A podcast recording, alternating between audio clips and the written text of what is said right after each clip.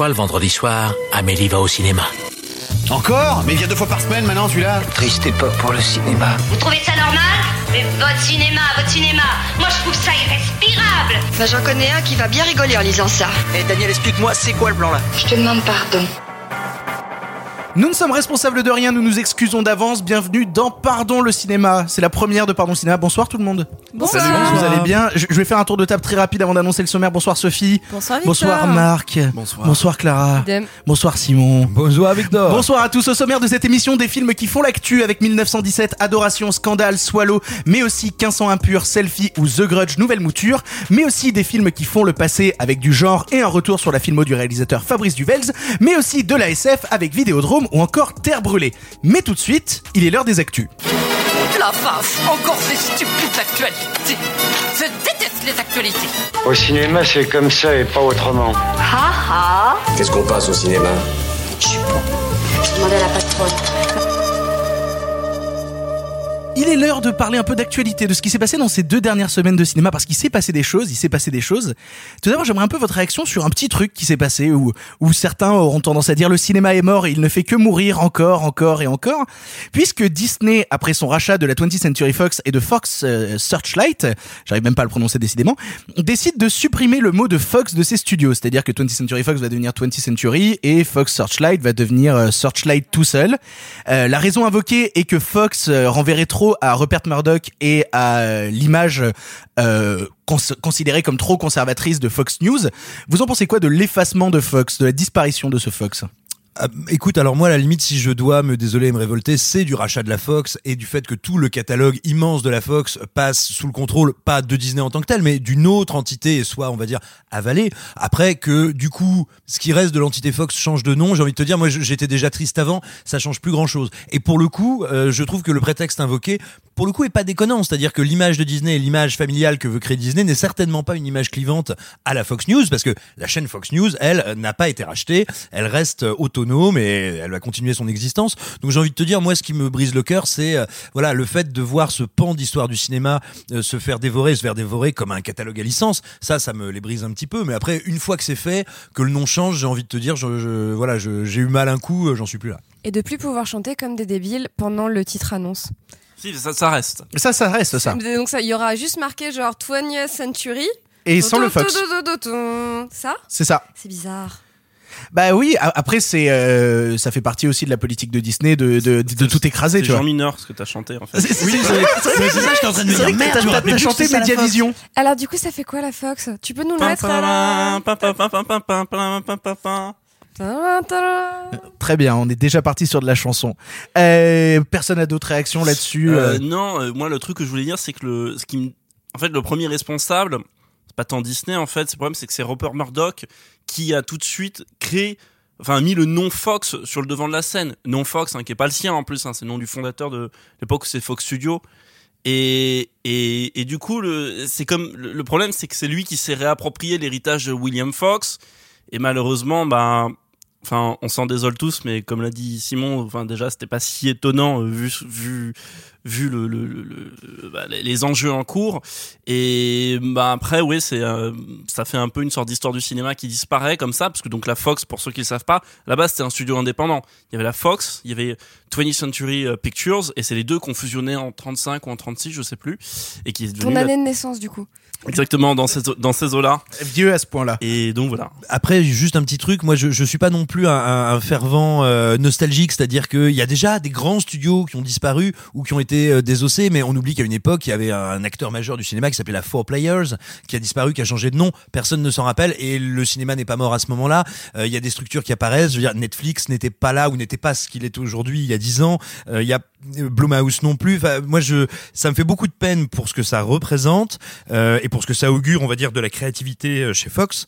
Pour autant, ça me ça me terrifie pas en tant que euh, momentum de l'histoire du cinéma. Alors dans les trucs un peu terrifiants qui se sont passés aussi dans l'actualité, euh, David Lynch a sorti un nouveau court-métrage 17 minutes de noir et blanc sur lui, policier, interrogeant un petit singe accusé de meurtre. Bon, le film a déjà surpris parce que personne s'y attendait, mais aussi parce que c'est une exclusivité Netflix. Est-ce que vous l'avez vu? Qu'est-ce que vous en avez pensé? Sophie, je crois que tu avais quelque chose à dire sur le singe. Alors, pour ceux qui connaissent Friends, il se trouve que ce petit singe, c'est celui qui jouait Marcel. Tout le monde connaît Friends, Sophie. Tout le monde aime Friends Non, mais ici. pour ceux qui savent qui est Marcel, le personnage, le singe de Ross, en fait, et bah, c'est le même singe. ce qui, Est-ce que tu penses que Lynch est fan de Friends en fait?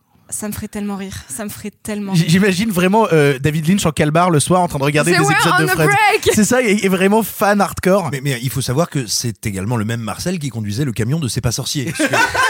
Peu de gens savent. Euh, non, après, alors, bah, il faut savoir aussi, euh, c'est en exclusivité sur Netflix. Toutefois, euh, c'est pas une nouveauté. C'est un court métrage qui tourne en expo depuis deux ou trois ans. Donc euh, voilà, ça, ça arrive sur Netflix. C'est l'occasion de le voir. C'est l'occasion de regarder un, un très beau chant contre chant avec des incrustes dégueulasses et des répliques qui n'ont strictement Pour- pourquoi aucun vous intérêt. pensez que Netflix a récupéré le court métrage pour le diffuser? C'est sorti le jour de l'anniversaire de David Lynch, donc on peut se dire ah c'est pour rendre hommage à Lynch ou pour euh, qu'on en parle. C'est un positionnement. Euh, ce que je dis pas, c'est pas un truc moi qui me qui me fait horreur. Hein. Il y a plein de studios qui achètent des œuvres, des films euh, pour se pour se positionner stratégiquement. Je suis pas sûr qu'aujourd'hui produire, distribuer un Terrence Malick, tu le fasses pour euh, pour gagner beaucoup d'argent. Euh, tu le fais soit par amour de l'art, soit pour te positionner d'une certaine manière, ou les deux d'ailleurs. Hein, ça s'exclut pas mutuellement. Donc voilà.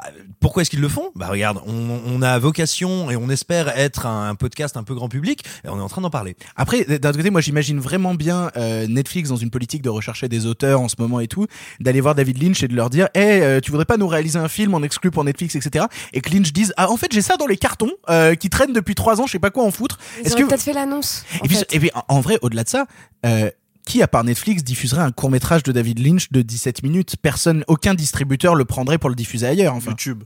Ah bah oui, à, à moins qu'ils le mettent sur YouTube, mais euh, YouTube, Amazon, Hulu, il y a plein, il y a plein de structures. Quibi, il y a Quibi qui arrive, qui va faire des formats courts. après les YouTube Originals sont morts depuis longtemps, tu vois. Donc euh, Moi, je pensais que ça serait l'occasion pour eux de faire une annonce, en fait. Je pensais que ça allait être ça, tu vois, que c'était genre, on sort un cours et du coup, euh, bon bah, on rentre 10 films au catalogue ou euh, et on produit son prochain film ou euh, on a Netflix qui arrive sur la plateforme. Et comme là, il y a eu rien de tout ça, j'avoue que je suis un peu circonspecte. Le film a été tourné en 2016, il est daté 2017 sur IMDb.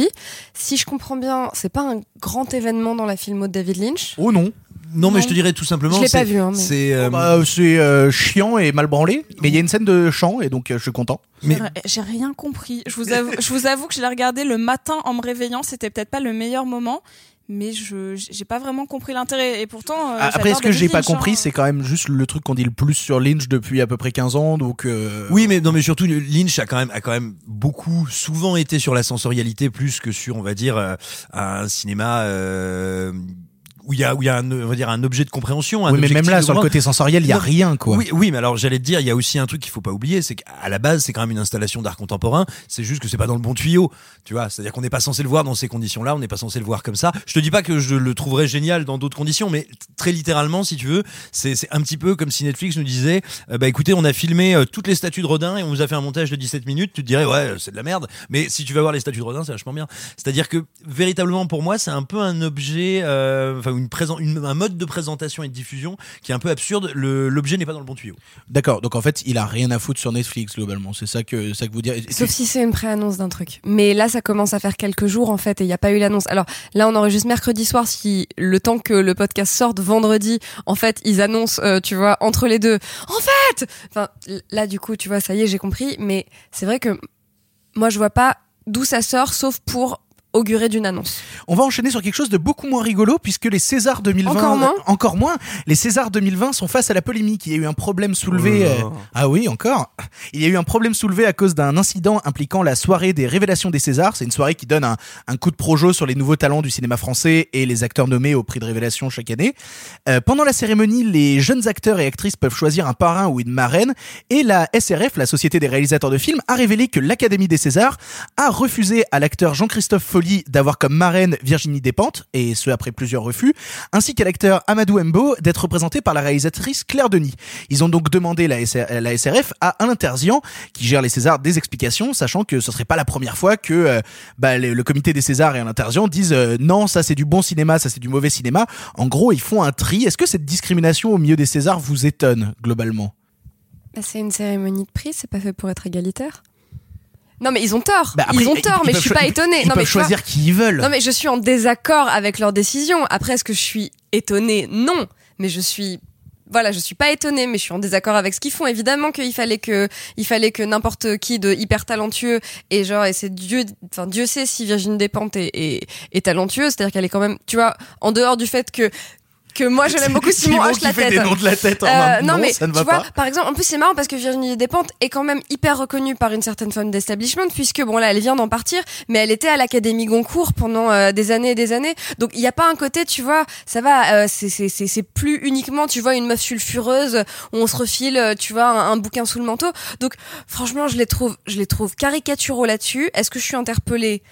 Pas vraiment. Euh, est-ce que est-ce que je suis d'accord? Non. Voilà. Je, suis plus étonné encore dans le cas de Claire Denis, quoi. Claire Denis, Pourquoi Claire Denis? Mais alors, attendez, voilà, c'est ce que j'allais dire. Ça sent plus l'inimitié de cours d'école dans le cloaque de la kermesse des petits prix euh, au 20 tiède et à la Charlotte à la truffe du cinéma français qu'un La problème. Charlotte à la Charlotte truffe. à la truffe. Je, je, je, C'est une j'ai faim, toi? j'ai faim, c'est pour ça je, je parle. D'accord, pas de souci. Hein. Euh, mais, mais non, non, mais euh, si tu veux, je, moi, j'ai pas l'impression qu'il y ait, par exemple, on va dire, une espèce de ghettoisation de certains artistes ou une forme d'intolérance ou un refus de quelque chose qui serait subversif, parce que, comme tu le disais, comme tu disais, Virginie Elle est à peu près aussi subversive que les chocs à pic. Elle était. euh, Non mais. Ah, c'est quand même Ah, un non, mais- chien ah, qui non, fait des céréales Non, au chocolat. attention, il y a des, il y a, il y a des œuvres d'elle que je trouve absolument passionnantes. Je trouve que Quiconque Théorie est un très grand texte. Mais je veux dire, très concrètement, à partir du moment où, comme tu le disais, tu rentres dans l'establishment, tu es jury à vie, jusqu'à ta démission, du prix Goncourt, tu n'es par définition pas quelqu'un de subversif. Tu es quelqu'un qui fait partie de l'intelligentsia française. Pardon la littérature. Ah, pardon la littérature du coup. C'est le hein. spin-off de la semaine prochaine. C'est exactement ça. Donc c'est une bagarre de cours d'école de euh, ah on l'aime pas donc euh, non vous le prenez pas quoi. Oui, et puis surtout, c'est les Césars du cinéma français, c'est pas grand chose. Non, après, ce qui est honteux, c'est qu'ils lui ont même pas demandé. Enfin, qu'ils ont même pas. euh, je crois que c'est Claire Denis. euh, Je sais pas, c'est le cas de. de qui, a dit bah non ils m'ont jamais contacté Voilà, alors que les Césars ont répondu à l'acteur. euh, euh, Ouais c'est ça. Oui, on répondit à l'acteur, elle est pas dispo et en ça. fait, alors elle ils sont même pas euh, allés demander à Claire Denis. Mais, mais c'est là aussi où voilà où je te dis pour moi ça ressemble quand même à de la bisbille de cours d'école si tu veux. C'est pas comme s'ils avaient assumé qu'ils avaient dit écoutez nous on estime on estime que Claire Denis n'est pas une marraine respectable ou Virginie Despentes. Manifestement les gars ont dit oh non on n'a pas envie euh, dis, dis qu'elle est pas dispo. C'est- tu vois c'est c'est d'une petitesse et d'une médiocrité qui pour moi ne, ne renifle pas ne sentent pas le, le scandale intolérant mais vraiment la, la petitesse. Non, mais après, par contre, ce qui en dit long, c'est que c'est tellement petit et tellement pathétique que c'est des gens qui partent d'avance sur le principe que ça ne fuitera pas, que personne n'en parlera, donc c'est acquis d'avance, qu'on s'en fout. Donc finalement, ça, ça en dit long sur l'ensemble. Même si c'est un détail, bon, au fond, très anecdotique, mais ça en dit long sur euh, la mentalité, quand même. non mais t'as raison ça en dit long sur euh, Au-delà du côté corps d'école, même, hein, euh, Bien sûr. sur le côté un peu tout puissant. euh. Sur une note plus rigolote, ou moins pour certains et pardon le cinéma, nous avons eu des précisions sur le film Astérix que réalisera Guillaume Canet et dont le tournage est prévu en Chine pour le printemps. Le film aura un budget de 65 millions d'euros, soit 4 millions de plus que Astérix au service de sa majesté, mais 13 de moins que Astérix aux Jeux Olympiques. Ouais, bah oui. Et Mission Cléopâtre, lui, par contre, bon, c'est une autre époque, mais on avait 50. Certains avaient déjà questionné le choix de prendre Gilles Lelouch dans le rôle alors qu'il est maigre comme un clou. Euh, non, mais, vous avez vu la photo où euh, vraiment, en fait, on se rend compte que c'est le pantalon qui est gros, c'est pas lui. Ouais mais alors les moi gens pensaient que c'était un gag, la photo. euh. Oui, mais, mais après, moi, je te dirais un truc. Déjà, d'une, manifestement, tu sens bien qu'il a pas le maquillage qu'il aura pour le film. Et de deux, on a bien accepté, accepté Christian Clavier, qui jouait un personnage maigre comme un clou, alors qu'il est gras comme un loukoum. Donc, tu vois, on peut faire l'inverse. Et ben là, pour le coup, ce qui fait polémique et ce qui a fait polémique beaucoup, beaucoup sur les réseaux, c'est le fait que Marion Cotillard jouera le rôle de Cléopâtre. Certains crient au whitewashing, d'autres sont pas vraiment étonnés vu que euh, le réalisateur a souvent mis sa femme en avant à l'écran. Est-ce que vous avez un avis sur Marion Cotillard en Cléopâtre Je vous avoue que je ne sais pas quoi en penser personnellement. C'est une brillante comédienne euh, qui est assez détestée J'aime que beaucoup comment personne n'a voulu répondre et tout le monde t'a laissé la patate chaude. c'est une brillante comédienne qui est passablement euh, détestée.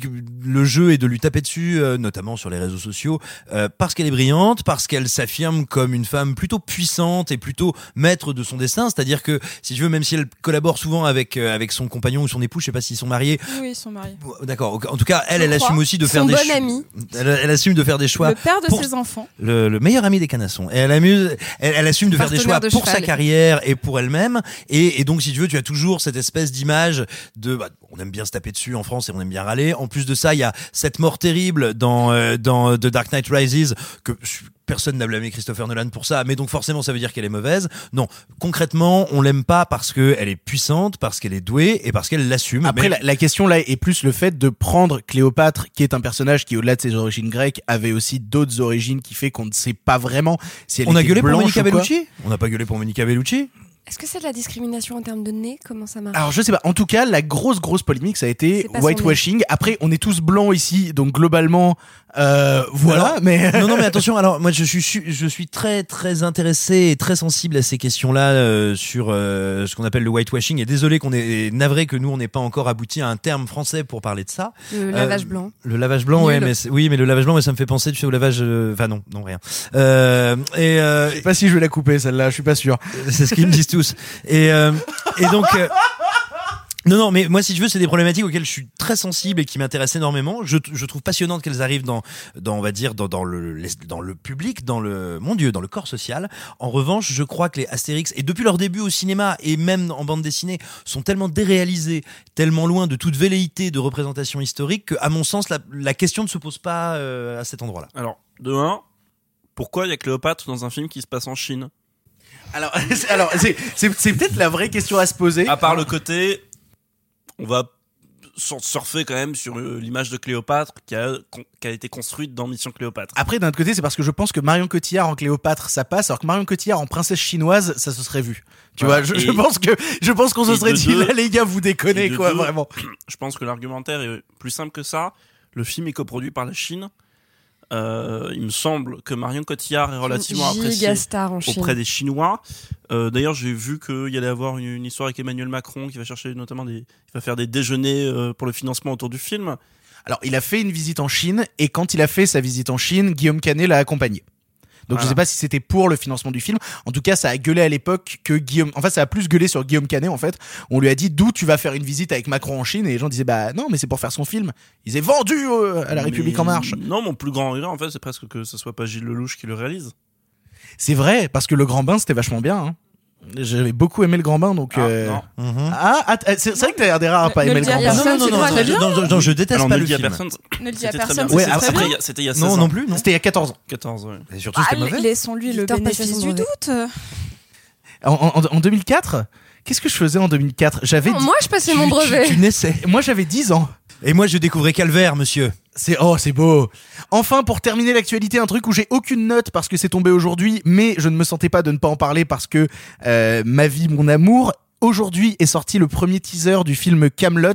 Ça y est, on a enfin des images du film. Je vous vois lever les yeux au ciel. Donc avant que vous soyez des pourritures comme vous l'êtes, euh, je vais pouvoir dire deux mots sur le fait que j'ai l'impression que le film va dans la droite lignée du livre 5 et du livre 6, à savoir toujours de l'humour mais avec un côté beaucoup plus sérieux. J'aime beaucoup les images qu'on a vues. Euh, il a choisi notamment pour les parties dans le désert de tourner avec l'Alexa 65 et je trouve les images vraiment belles, notamment sur les extérieurs. Peut-être que les intérieurs sont pas la même caméra parce qu'il y a deux trois trucs niveau lumière qui vont pas, mais il faut imaginer aussi que le film sort dans 7 mois, donc que l'étalon n'est pas terminé et que beaucoup de choses ne sont pas finies.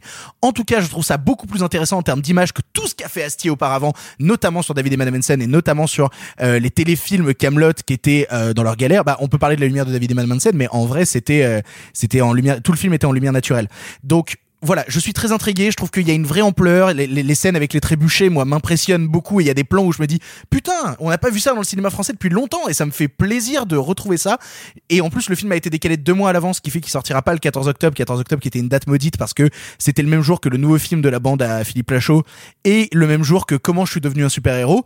Donc en termes de vue qui se parasite, c'était l'enfer. Donc il l'a repoussé à fin juin. Enfin, il l'a avancé. Avancé. plutôt bon signe quand t'avances de deux mois, a priori, c'est que soit c'est foutu pour foutu, soit c'est que ça va pas trop mal. Donc du coup, il, la- il le sort euh, fin juillet et je suis très heureux. Je trouve les images super exaltantes. Il y a plein d'indices glissés à l'intérieur. En plus, niveau casting, on a, on va avoir euh, Clovis Cornillac qui rejoint cet univers euh, et c'est un acteur que j'aime beaucoup. Vous voyez notamment les chatouilles où il est euh, flamboyant à l'intérieur. Euh, et aussi, euh, on a le retour de personnages comme celui d'Alain Chabat qu'on avait vu très peu et, et qui me fait, qui me fait du bien dans mon cœur quand je le vois. Vraiment, il me rend heureux. Et, euh, et idem pour euh, pour euh, Christian Clavier.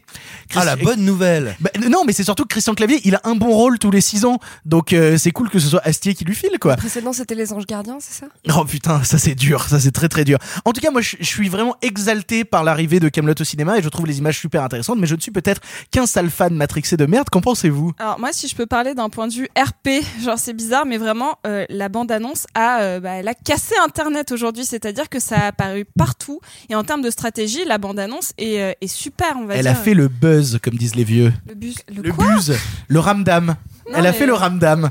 Non, mais c'est exactement. En vrai, c'est ça, quoi. Et je, d'un point de vue RP, je suis hyper admiratif. Ça a vraiment cassé Internet. Et puis surtout, je pense que c'est euh, Astier qui l'a monté tout seul dans son coin. hein. Il l'a vraiment lâché sur son Instagram et son Twitter en mode tenez, voilà une bande annonce et en fait on sort le film deux mois avant. Donc ok, d'accord, c'est un peu gratos. Est-ce qu'on change le nom du podcast pour l'appeler Ramdam le cinéma Ramdam le cinéma. Après, ce qu'il faut savoir, mais après, je pense vraiment que c'est c'est ça. Je pense que c'est vraiment Astier qui l'a fait dans son coin et que SND qui distribue le film a été euh, un peu perdu parce que euh, ils ont publié la bande annonce deux heures après qu'Astier l'ait sorti sur son Twitter et son Instagram, vraiment en mode Euh, d'accord, il faut qu'on la sorte. Oui, mais, mais d'ailleurs, moi, je, te- possible. je te dirais, possible. moi qui suis très attaché à Camelot, j'aime beaucoup Camelot. Je suis assez admiratif de l'écriture d'Astier et de la manière dont il a fait muter, évoluer euh, sa série. Vraiment, euh, je trouve ce teaser suprêmement dégueulasse. Il y a pas de rythme, c'est monté n'importe J'étais sûr. comment. La photo est dégueu. Enfin, c'est tout le monde joue mal. C'est ignoble. Que tu sois là. Néanmoins, néanmoins, ça m'inquiète absolument pas parce que comme tu dis, on sent que c'est vraiment une petite pastille, que c'est en, en train d'être bossé, en train de machin. Donc ça me fait pas du tout peur. je, je pense vraiment que rien n'est fini. C'est-à-dire, les Ah, talos oui. est pas fini, les Ah FX je ne sont pas finis. euh. Oui, non mais, non mais voilà, moi ce qui me fait rire c'est que tout le monde sait S-Body, moi j'étais ravi de le voir et ravi de le recevoir. Mais en le voyant, je me dis genre, ok les gars, bon bah oui, vous êtes en train de bosser dessus, c'est cool. Mais j'ai beaucoup ri de, de- j'ai lu des commentaires, j'ai vu des tweets des gens, mais incroyable, mais quelle grâce, on dirait le 13e guerrier qui a rencontré Jean Renoir. Mais non les mecs, c'est c'est juste, je veux dire si vous êtes crevé les yeux, je comprends bien, mais bon, Tout le monde c'est S-Body. Est-ce qu'il manque des consonnes? Comment ça manque marche? toujours des consoles. Et toi, Marc, tu n'en as rien à foutre. Rien à foutre. Rien à foutre de Camelot. Mais, mais, mais- fan de la série, j'ai vu des épisodes par-ci par-là, j'ai vu la bande-annonce. mais ça devrait t'intéresser parce que sur les images, il y a quand même deux trois petits- euh, petites références à Laurence d'Arabie. Il y a des petits trucs où tu te dis genre non, mais oh ça a- peut être il a- intéressant. il me- euh, Astier a vu des films et c'est quelqu'un d'intelligent et c'est un film qui a beaucoup d'argent. Mais ça m'a- Alors c'est un film qui n'a pas du tout d'argent. C'est-à-dire que- tu, tu- tu veux savoir combien il a coûté? Moi je peux te le 20 dire. hein. millions d'euros. Non, il a coûté 9 millions d'euros. Oui, alors déjà c'est pas ce qu'on appelle pas du tout d'argent. Oui, mais c'est quand même 3 de moins que Bienvenue chez les Ch'tis. Oui, mais c'est Donc, donc- donc, du, donc, du coup, ça reste quand même un truc où tu te dis avec long, avec tout le casting qui est à l'intérieur, etc. Tous les gens qui a payé les moyens pour faire des, des, des, des chorégraphies de combat, des cascades, etc. Tous les costumes et tout, le, le voir avec 3 millions de moins qu'un film qui se passe sur un putain de postier. Euh, Non, bien sûr. Ah bah, ça mais beaucoup moins cher qu'Astérix Obélix pour le coup. hein. comparé à Mission Cléopâtre, c'est 50 millions. Tu verras le résultat. Tu verras combien dure, dure la scène des catapultes. Tu verras. Bah d'un autre côté, je pense qu'il a dû resserrer le scénario à cause de ça, c'est sûr, c'est certain. Mais, mais du coup, pour 9 millions, quand je vois la bande-annonce, bah moi je suis intrigué. Surtout pour un truc fait avec 9 millions, quoi. Après, il y a un truc qui est intéressant dans le film, même si euh, c'est, euh, euh, il faudrait réfléchir en termes de les films historiques slash peplum, même c'est pas vraiment un peplum, mais euh, qui sont des comédies et et et il y a le prochain film de de de, de Kéron qui est qui est qui est un peplum. euh, Brutus contre César. Brutus contre César. Et en fait, c'est- marrant parce que ça, c'est quand même un truc très très français, très hérité d'Astérix, etc. À deux heures moins le quart avant Jésus-Christ, bordel c'est ça que j'allais dire, deux heures moins le quart avant Jésus-Christ. Et ça, c'est le côté du film presque qui me plairait. Deux le quart avant Jésus-Christ était presque un film ambitieux à certains égards. Mais mais sur le reste, bon, après moi, je j'ai pas beaucoup regardé euh, Camelot. Peu que j'ai vu, euh, c'est c'est surtout des gens qui me harcèlent avec des des gifs euh, avec des répliques en dessous et c'est voilà. C'est pas faux. Dis- Mais- Disons que la communauté des fans de Camelot, dont je fais partie, donc je suis le premier à m'en rendre compte. Mais tu m'envoies des gifs d'ailleurs, c'est Bah, hyper bah, lourd. bah, euh, non mais non mais c'est ça en fait. On, on sert pas beaucoup la série. Moi je m'en suis rendu compte en relisant mes tweets après la sortie du trailer. On passe pour des sales cons et moi le premier à hurler euh, au génie dès que je vois trois images. Donc euh, oui, j'ai conscience qu'on donne pas forcément aux néophytes de la série une envie particulière d'y aller. Et pourtant allez-y parce qu'il y a des choses super intéressantes à l'intérieur, notamment sur les deux derniers livres quoi. Vas-y Marc. Non non, euh, c'est pas faux. Ah, c'est beau. Allez, passons au film du présent et on commence ce tour de table. Si vous trouvez qu'on s'est énervé, on n'a même pas encore commencé, puisque nous allons parler de 1917. «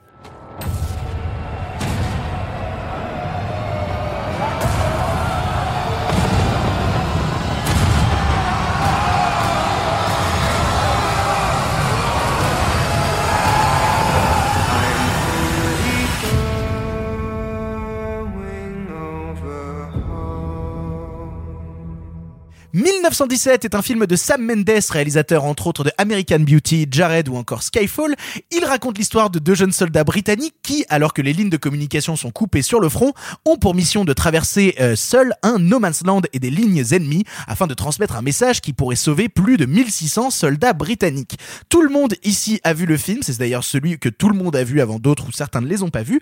Et j'aimerais qu'on commence ce tour de table par Clara. Clara, que penses-tu de ce nouveau film de Sam Mendes, ce génie? Déjà c'est dégueulasse.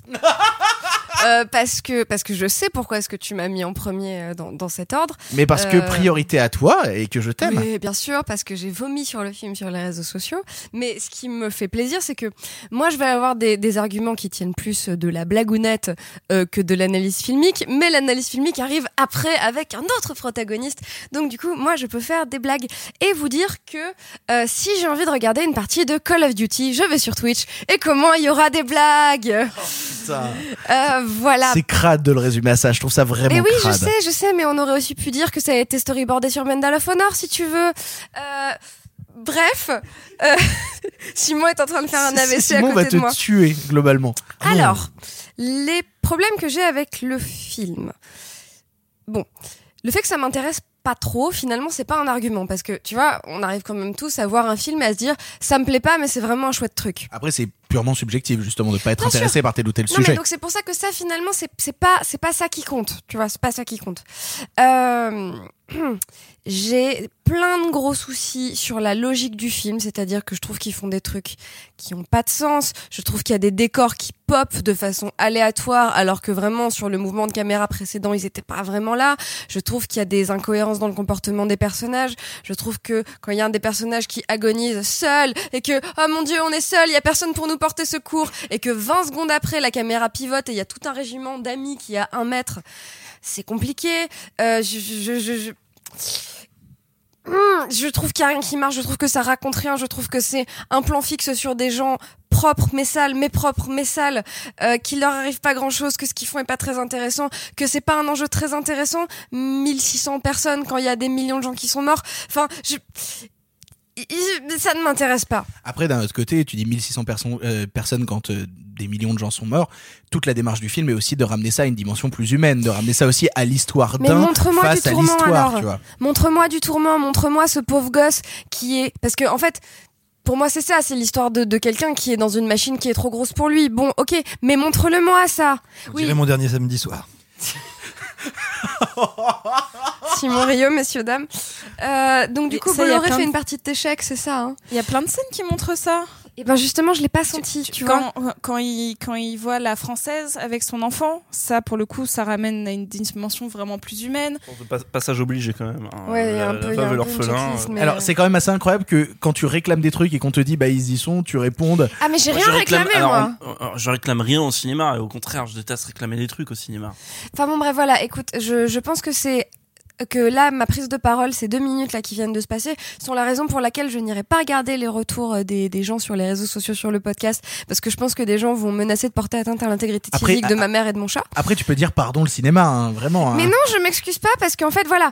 Tout ça pour dire que mon analyse est pas extrêmement poussée, etc. Parce que finalement le film m'a tellement peu intéressé que j'avais pas envie d'y réfléchir. Mais je trouve que quand on a un réalisateur aussi chouette, un casting aussi balèze et euh, un, directeur de la photo euh, aussi majeur, que faire ce ride de parc d'attractions, c'est très médiocre. Je trouve ça très violent, Ride Park d'attraction. Simon, tu avais quelque chose à dire sur le film. Dis-nous tout. Qu'est-ce que t'en as pensé J'ai moult choses à dire. Alors moi, le, le- le film euh, m'intéresse et me touche parce que même si effectivement il y a des voix discordantes et il y a un certain nombre de personnes qui, euh, soit comme toi, ont été tout à fait insensibles à la proposition, ou Quelle euh, proposition du coup on y vient, Mhm. euh, ou ça y est, on, ça y, on- on vient ma petite caille, ça va bien se passer. Euh, ou tout simplement qui Ma grosse caille, alors. Oh, qui, qui considère que c'est un truc, que c'est un film de que c'est un euh, vraiment un, un, un morceau, un morceau de bravoure un peu gratuit. Moi, au contraire, euh, ça fait longtemps que j'ai le sentiment que euh, chez les cinéphiles, il est de bon ton de considérer que Sam Mendes, dans les réalisateurs très doués, c'est un peu le couteau le moins aiguisé du tiroir et que à côté des Iñárritu, à côté des Quaron, à côté des Nolan, bah c'est le bon élève laborieux qui rend une bonne copie, mais il sue tellement, il travaille tellement qu'on s'en fout un peu et qu'il a pas la grâce. Bah, Après, écoute, il a quand même pondu des trucs comme American Beauty. oui, mais ou- je te dis, c'est American Beauty, son premier film, Et tu puis, vois. et puis surtout, au-delà de ça, je pense qu'il a, qu'il a pondu le meilleur euh, James Bond avec Daniel Craig. Oui, oui, non mais, non mais ce que je veux dire, c'est que souvent il est, il est considéré avec un peu de condescendance. Là, je constate que le film a l'air de faire un peu l'unanimité, ça me fait un peu chaud au cœur. Je pense pas que ce soit un grand film. Je ne pense pas que ce soit un grand film. Il va quand trouve. même prendre l'Oscar, hein, mais. Oui, bah, écoute, il y, a- il y a pire dans la vie. Je pense que c'est un excellent film et, et notamment, moi, je suis très intéressé par ce délire du, flow, du faux plan séquence parce que Mendes, il vient de la scène, il vient du théâtre. Le théâtre, si j'ose dire, c'est du plan séquence. C'est-à-dire qu'une fois que la pièce est partie, je veux dire, euh, sauf si ton comédien fait un AVC, mais a priori, normalement, tu, tu déroules jusqu'au bout. Et pour moi, ce qu'il essaye de trouver euh, les deux intérêts du film, au-delà de la maestria technique, de euh, la perfection de l'exécution, euh, c'est vraiment retrouver ce sentiment du théâtre, à savoir que rien ne s'arrête jamais, qu'on déroule et que le moindre accident, c'est la mort ou c'est le néant. C'est-à-dire que j'ai déjà vu Birdman. hein.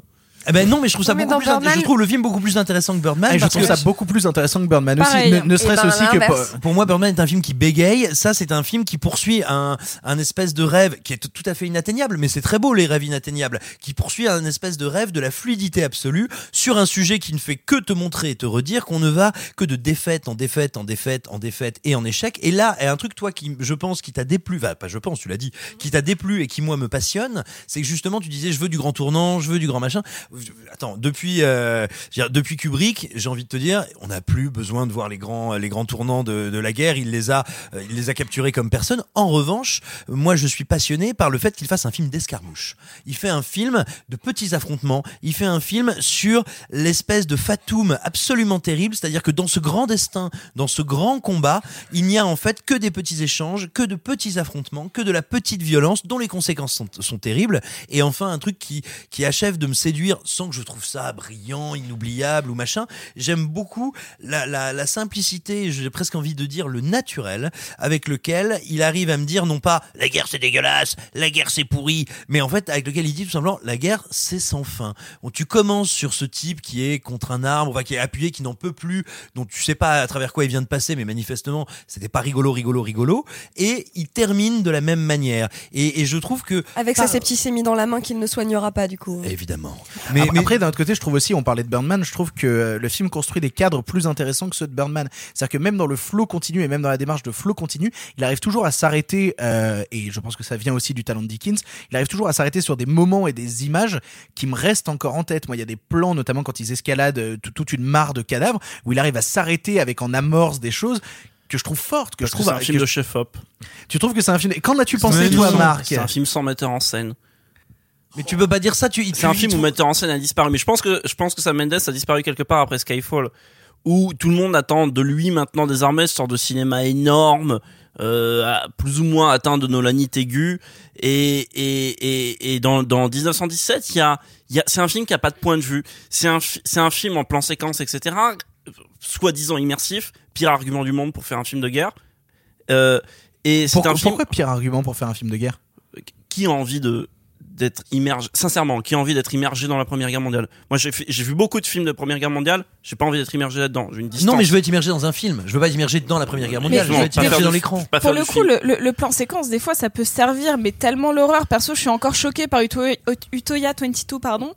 Qui, exactement Parlons-en, Marc. mais mais mais- bah vas-y si bah, pour le coup, euh, moi, ça m'a pas fait. J'ai j'ai eu moins d'impact qu'Utoya, euh, pour plein de raisons. Euh, Peut-être parce que j'avais plus de pas d'attache au personnage, mais par époque, etc. Je, je, me, je me voyais plus euh, parmi ces adolescents.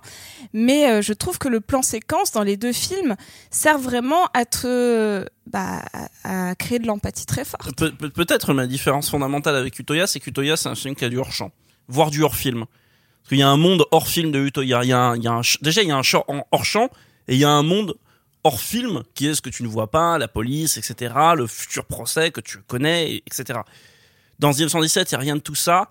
C'est un pour ça c'est un film qui a pas de point de vue parce que tantôt t'es euh, pseudo subjectif vaguement pas vra- pas vraiment subjectif mais tu suis les personnages tantôt la caméra s'éloigne te montre autre chose. Tout est prétexte à te montrer. Faut toujours justement le cadre est bien fait pour bien te montrer que le cadavre etc c'est calculé on te- rappelle bien que t'es au cinéma. Pire argument du monde si je, je déteste me sentir au cinéma et pourtant voilà. Et et et que Tu vois trop la technique en fait, c'est c'est un truc qui te dérange. oui, même pas la technique. Je vois trop que euh, quelqu'un essaie de faire du grand art, etc. Et me rappelle qu'on est au cinéma. Et, et, et donc, euh, tu as par- parfois ces plans qui sont subjectifs, parfois qui ne le sont pas. Euh, par exemple, à la fin, sans, sans trop dire de, de quoi il s'agit, euh, il y a une scène qu'on voit dans, dans la bande-annonce euh, qui est euh, une sorte de d'assaut avec des gens qui sortent des tranchées. euh, J'ai trouvé cette scène magnifique, voilà. mais Pareil. vraiment on, on peut la magnifique. trouver magnifique, mais mais on, on va te trouver une excuse, par exemple, pour montrer ça. Alors le, le, le, le film aurait pu faire le choix de ne pas montrer, de montrer des gens qui, qui sortent du parapet. D'ailleurs, au passage, quand on sort du parapet, on meurt et on finit en morceaux. On court pas comme ça sur un no man's land.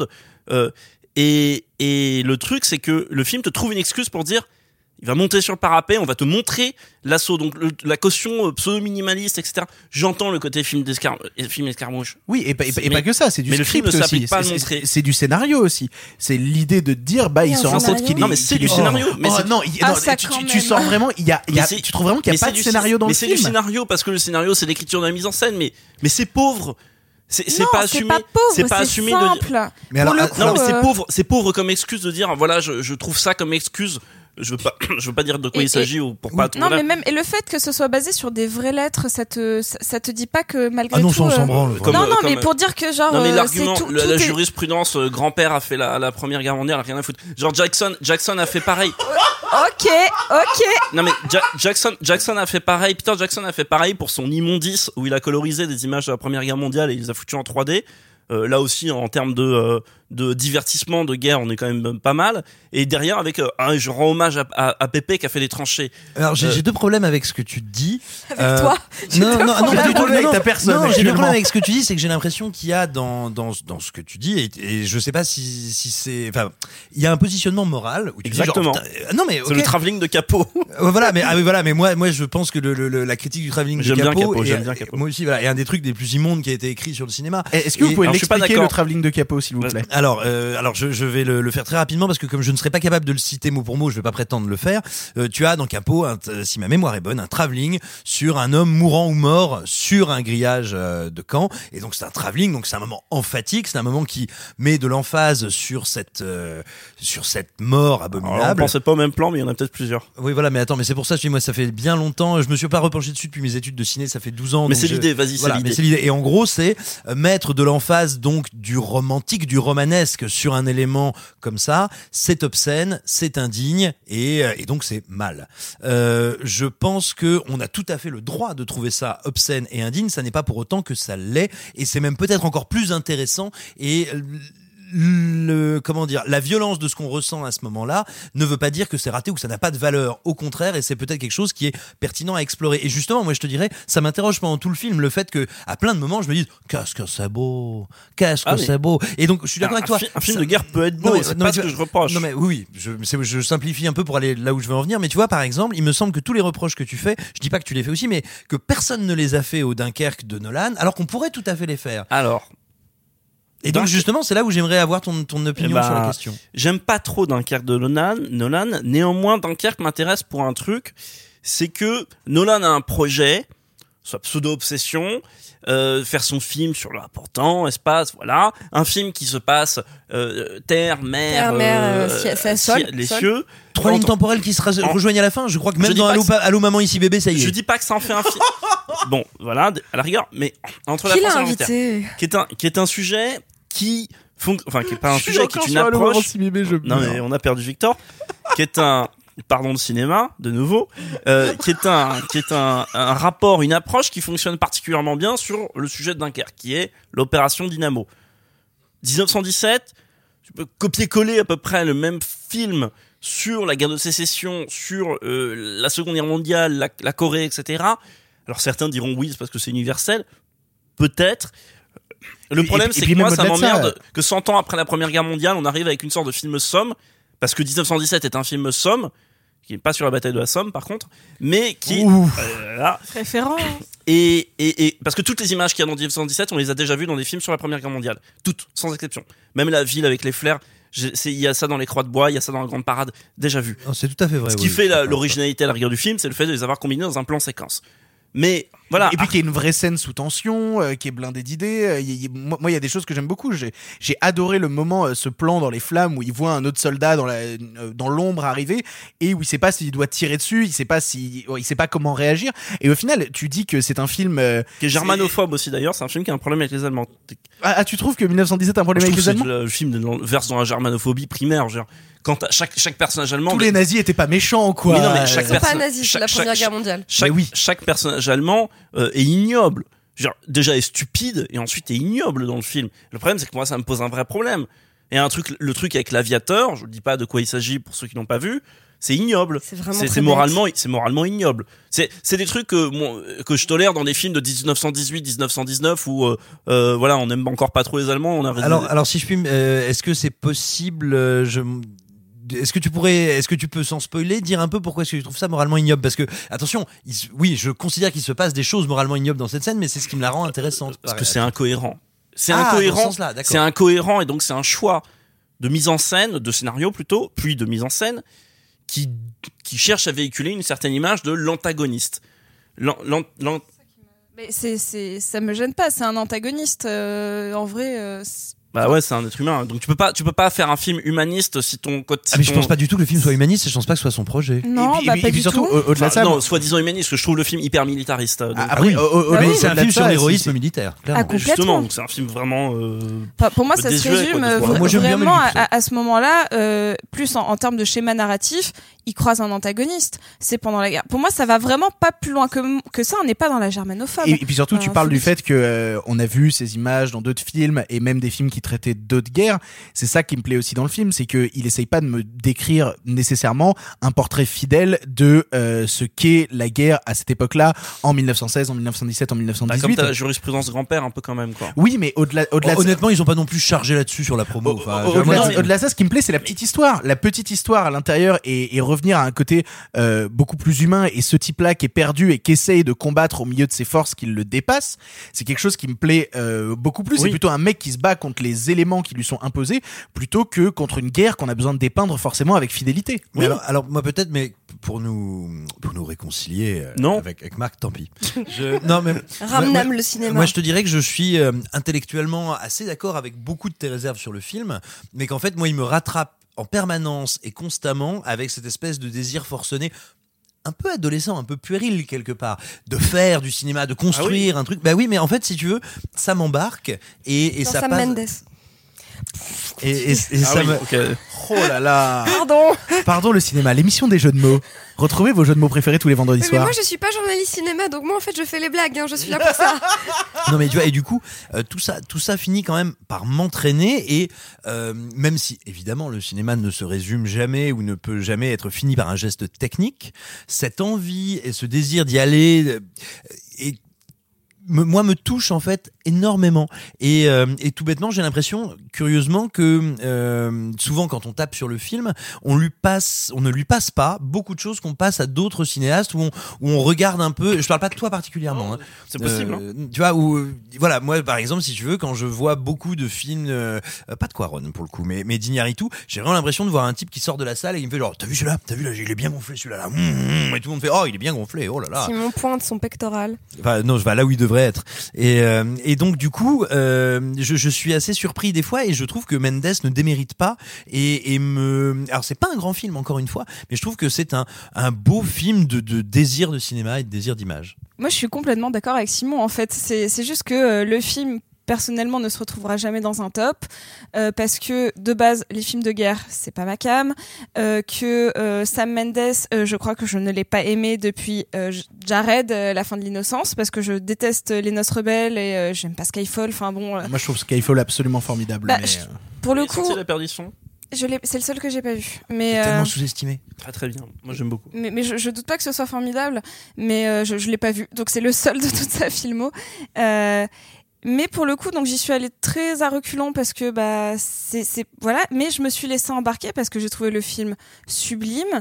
Euh, je trouve que l'histoire est très simple, donc en plus très accessible et euh, bah le plan c'est Aller d'un point A à un point B. mais oui, mais des fois c'est pas Oui, plus enfin des gens reprochaient ça aussi à Mad Max Fury Road. et Je reproche ça à Mad Max Fury Road. Oui, mais c'est une erreur. C'est un aller-retour. Oui, et je trouve Oui, que c'est complètement un- réducteur de très réduire. allers-retours. Oui, mais c'est super réducteur de reprocher ça à Mad Max Fury Road, comme c'est super réducteur de reprocher ça à euh, à 1917. C'est pas le sujet, mais bon, bref. Non, mais là, résultat, ce, ce chemin, je trouve qu'il a un sens et je trouve que euh, pour le comparer à Birdman, on l'a fait un petit peu tout à l'heure et pourtant j'aime beaucoup Birdman, j'ai pas de souci avec Moi ça. aussi. Mais je trouve que l'utilisation du plan séquence, à part te donner un tournis qui va de pair avec le sujet du film, n'apporte pas plus que ça Tu parles de Birdman, là. de Birdman. Oui, oui, je suis d'accord. Voilà, je, je trouve que oui, ça, ça te donne un petit tournis qui, qui va avec euh, la folie des personnages et, et c'est chouette.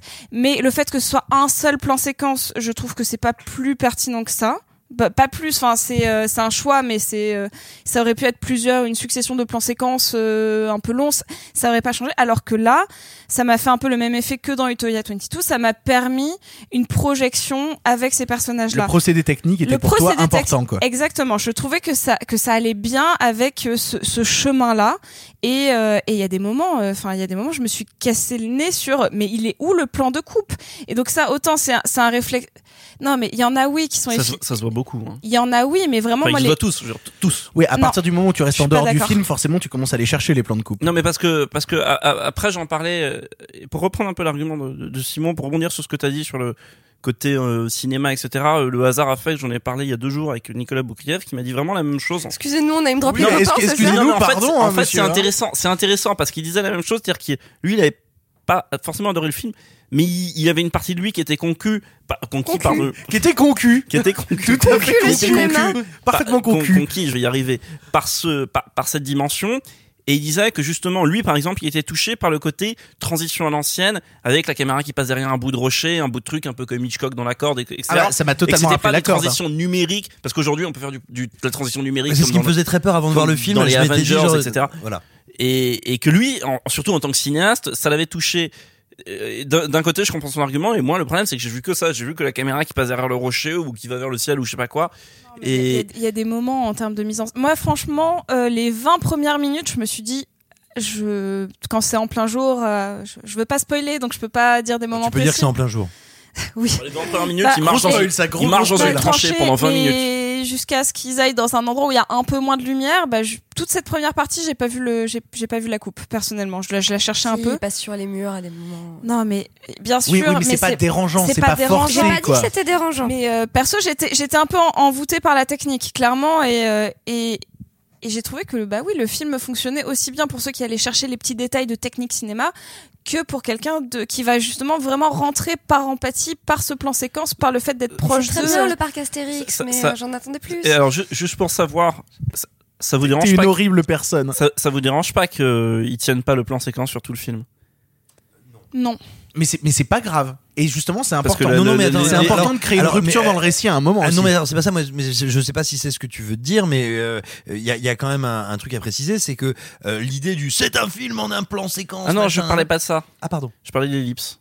ah ah, non ça me pose aucun problème Il y a une ellipse dans le film. Je passe un spoil, mais il y a une ellipse. Oui, dans le oui, film. oui, Non, mais, alors- oui, alors- mais elle, alors, elle est non. pas dérangeante et elle est justifiée Alors, euh, Elle est parce que parce que l'histoire se résumant à l'humain à partir du, euh, du moment où l'humain scénaristiquement, pas en termes de mise en scène. mais à oui, mais à partir du moment où l'humain ne peut plus continuer à avancer, à partir du moment où c'est l'humain qu'on est en train de suivre, si l'humain n'avance plus, ça sert à rien de raconter. Si tu restes en plan fixe sur lui pendant tout ce temps-là. C'est vrai, tu restes en plan fixe sur lui pendant 4 heures, En tu temps vois. réel. Quelle horreur.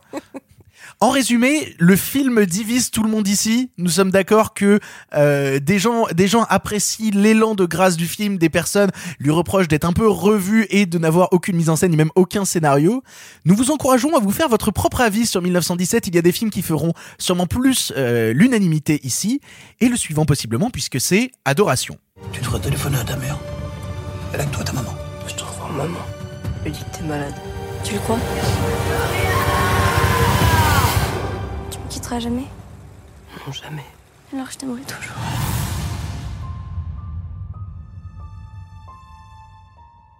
Adoration, nouveau long métrage du cinéaste de genre belge Fabrice Duvels, traite de l'histoire d'amour naissante entre Paul, un jeune garçon solitaire qui aime les oiseaux, et Gloria, patiente d'une clinique euh, psychiatrique, je vais y arriver, où travaille sa mère. Ils finiront par prendre la fuite ensemble, loin du monde des adultes, mais ce dernier n'aura de cesse que de vouloir les rattraper. Je me permets de dire que sur la chaîne YouTube où est diffusé euh, ce podcast est sorti un long entretien avec Fabrice Duvels, si ce cinéaste vous intéresse. Et personnellement, c'est un cinéaste qui m'intéresse depuis très très très longtemps. J'aime tous ses films. Il avait déjà fait euh, Vignane, Alléluia et Message from the King. Et nous ne parlerons pas de Colt 45 parce que euh, on a envie de parler de bons films ici. Euh... Mais non, on vient de parler de 1917. Ah, pourriture. Simon, qu'est-ce que t'en as pensé, toi, de ce adoration, de cette nouvelle tentative de Fabrice? Je vais vous dire ce que j'en ai pensé avant, euh, par pur souci de d'honnêteté et pour parler, pour dire d'où l'on parle, comme disait ce bon Bourdieu. Je voudrais préciser que moi je connais un peu Fabrice Duvels. Je vais pas vous dire oui Fabrice c'est un ami, mais enfin oui, comme on sait- Marc avec Boukrieff. Mais, non, mais non, enfin, non, non, non, mais- non, c'est- c'est non, mais- c'est- c'est non, mais plutôt que, ce que je veux dire- plutôt qu'avec Simon, finalement on a, on a la régularité de boire beaucoup trop d'alcool au grand hôtel du festival de genre armé, Voilà, là mais- où sont tous les cinéastes de genre et que c'est terrifiant. de... Excusez-moi, Simon et moi, on a été dans un jury, pas toi. Ils invitent des non-journalistes dans les jurys, ils font vraiment n'importe quoi, C'est Gérard Armé. Voilà, c'est dégueulasse. Dans un jury d'assises. Ah, tu parles du jury sci-fi, le jury qu'ils ont supprimé parce qu'il servait à rien. Mais non, pas quand, étais. c'était- Non, j'ai bégayé. J'ai bégayé, je me suis sentie attaquée. C'était un très bon moment. Merci Sci-Fi, réinvitez-moi s'il vous plaît. C'était un moment trop bref mais intense. Et donc je, je, oui voilà, je vous tenais juste à préciser que si j'ai apprécié et aimé le cinéma de Duvels bien avant de faire sa rencontre, euh, c'est quelqu'un avec qui j'ai grand plaisir à parler et à boire des coups. Donc je forcément, je n'arrive pas avec une impartialité euh, martiale. Mais Quoi qu'il en soit, moi j'aime énormément Adoration. Adoration donc est considérée comme la clôture de ce qui a été appelé la trilogie des Ardennes. La trilogie des Ardennes, Duvel s'est mis à en parler au moment des interviews de la promotion d'Alléluia. Alléluia, film de 2015 avec Laurent Lucas et Lola Duernias, je crois, si ma mémoire est bonne. Ça, tu l'avais, moi je l'avais pas. hein. Très très très grand film. Euh, Son alors- meilleur. Pour moi, Alléluia, c'est le meilleur de Duvels, personnellement. c'est une merveille. Mais et donc tout simplement, qu'est-ce que c'est la trilogie des Ardennes? C'est donc une trilogie qu'on pourrait qualifier de contes de genre, c'est-à-dire qu'ils n'appartiennent pas à un genre donné. Ce ne sont ni des survival, ni des drames, ni des récits romanesques. Ça va piocher un petit peu là-dedans pour arriver dans quelque chose qui est de l'ordre du viscéral, du conte, une espèce, on pourrait dire, de version très primaire ou première du récit mythologique. Donc tu as dit quelles étaient, les prémices narratives de, de ce film-ci. Euh, tout simplement, pour moi, c'est une telle déclaration d'amour à l'image, à la pellicule et à l'idée même d'amour. C'est-à-dire que l'amour, ça n'est pas l'amour de la comédie romantique, c'est-à-dire ce concept de on termine en couple, on est bien, on est joli, super, ouin, ouin, ouin, et puis on va pas faire l'amour parce qu'on peut pas le filmer. Euh, non, c'est... Ouais, parce qu'on a 13 ans. Oui, oui, c'est Non, ça, non, non, mais je enfants veux de dire, 13 ans. je- non, mais, Simon. Présent, non, mais je parle en général dans la trilogie des Ardennes, pas spécialement dans celui-là. Ça, j'en reparlerai plus tard, mais. Mais, mais je te dirais, c'est... Manque de sexe dans le film, c'est très étrange. Non, je, je te dirais, c'est l'amour comme quelque chose, comme un, un élan absolu, quelque chose qu'on doit combler, qu'on doit trouver ou qu'on veut ne pas perdre. Et euh, je trouve que Duvels aujourd'hui est un de ceux, un des rares, peut-être le seul, dans le cinéma européen qui parvient à capturer quelque chose qui est euh, absolument équidistant entre la totale névrose et l'absolue sublimation. Je trouve ça très très beau. C'est un directeur d'acteur phénoménal.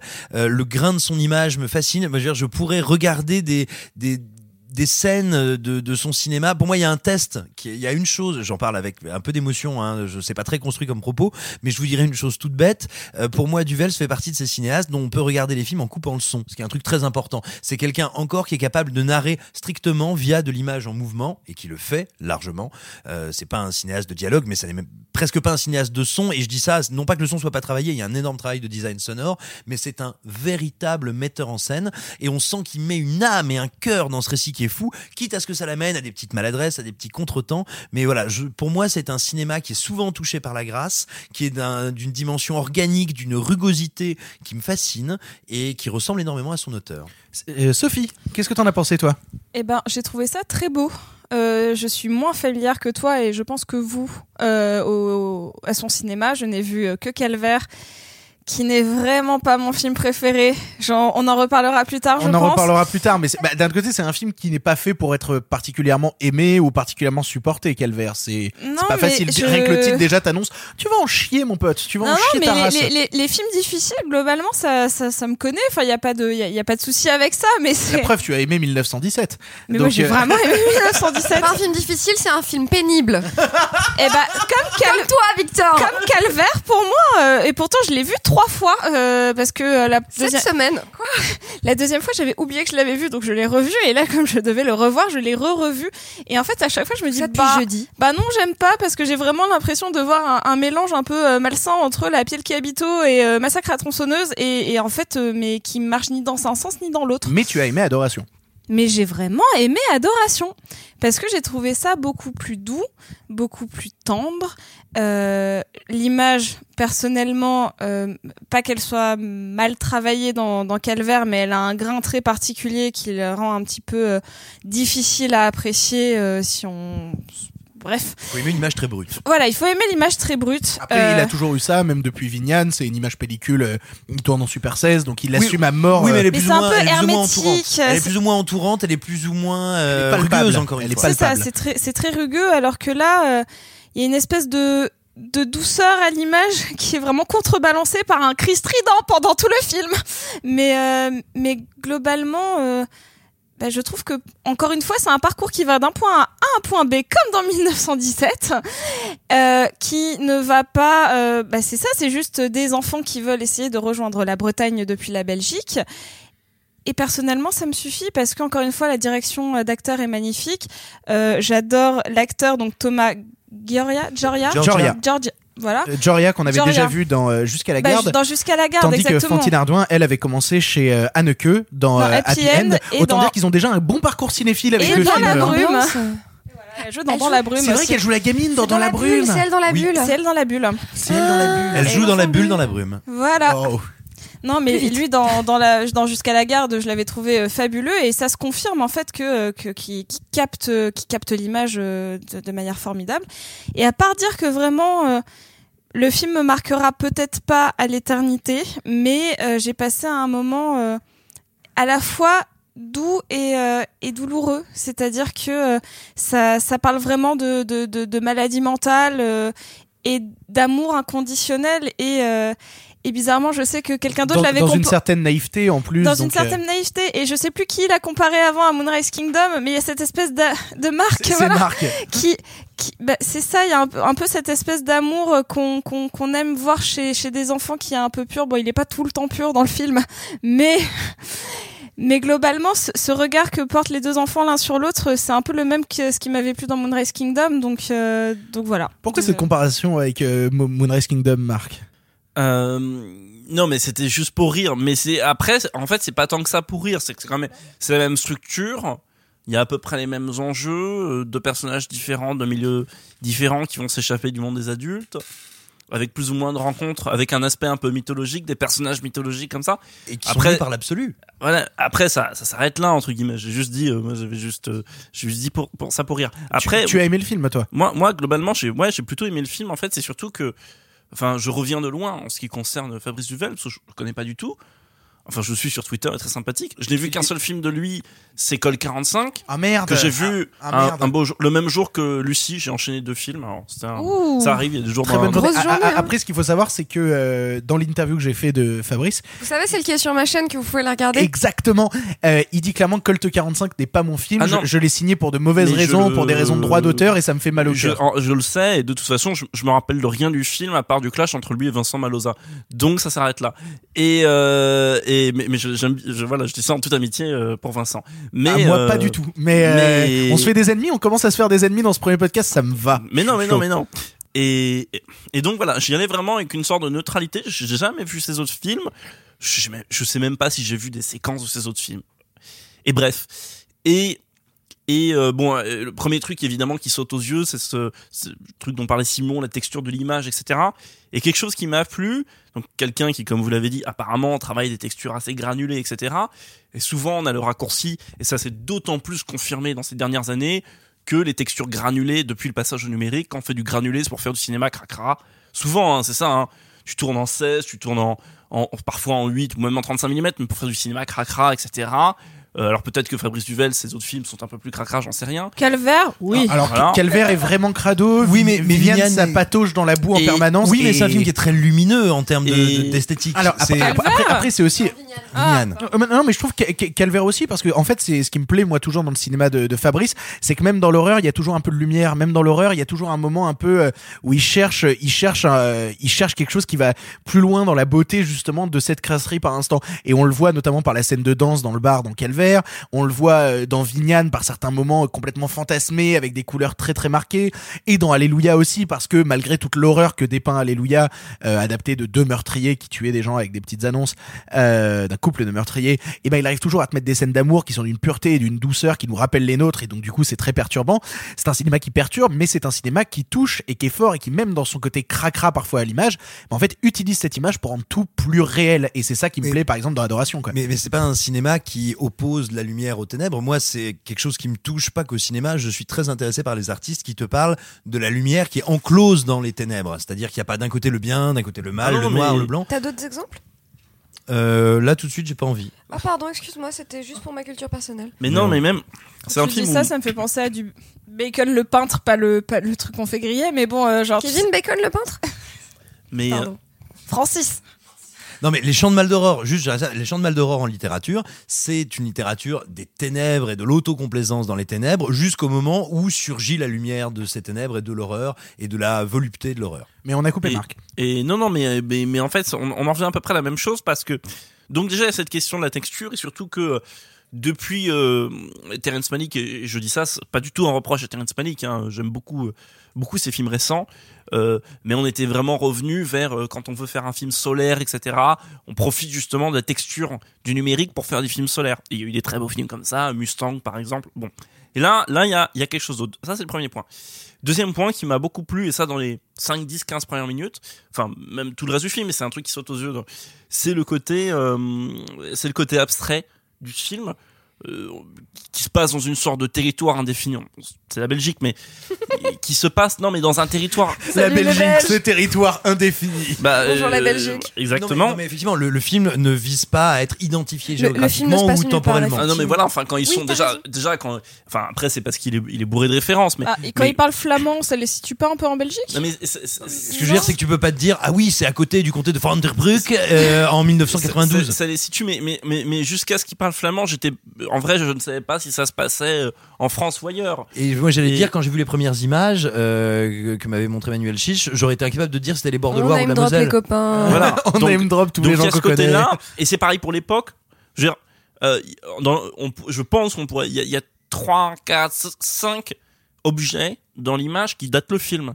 Dans ces cinq objets, il y a deux voitures, un téléphone portable et des trucs comme ça. Enfin, j'exagère, c'est les seuls. Ah, il y a un téléphone portable à un moment. Oui, voilà. celui de, de mais, Boulevard. mais, mais- Après, il se permet aussi des choses plus oniriques, notamment avec la scène du cauchemar, qui Non, mais- est pour moi fascinante. euh, voilà, aussi, mais euh. c'est c'est donc c'est donc euh, voilà le côté un peu abstrait me touche euh, vraiment et puis évidemment il en profite pour se faire plaisir à l'image, qui fait que euh, d'habitude je me méfie un peu des films comme ça un peu graphiques. Par exemple, il y a une scène dont au début je me suis méfié, par exemple. Souvent je me méfie des choses comme ça. Et le gamin a une torche qui a plusieurs couleurs, peut faire bleu, rouge, vert, etc. Et je me méfie souvent des, des photos comme ça avec des trucs très colorés, La bonne excuse. bleu, euh, rouge, etc. Alors après, si tu aimes pas les aplats de couleurs à mort, tu vas avoir du mal. c'est tu- pas ce que j'ai dit. Parce que le cinéma de Duvels est ultra marqué par son non, envie de pas mettre. ce que j'ai dit. Comment on éclaire cette scène? Comment ça, 27 projets rouges? Eh ben, on mettra Non, non, 27 c'est pas projets ce que rouges, je c'est pas grave. je me méfie parce qu'évidemment, il y a toujours l'auto-étiquetage genre euh, qui correspond souvent par cette sorte de gamme lumineuse et que j'aime pas toujours ce côté auto-étiquetage. Et là, il arrive à l'inclure dans le film. En plus, à en faire, euh, à en faire évidemment un résultat visuel. On ne dira jamais à quel point en pellicule et particulièrement en pellicule, c'est pas pour être réac, le rouge, c'est toujours la plus belle couleur du monde.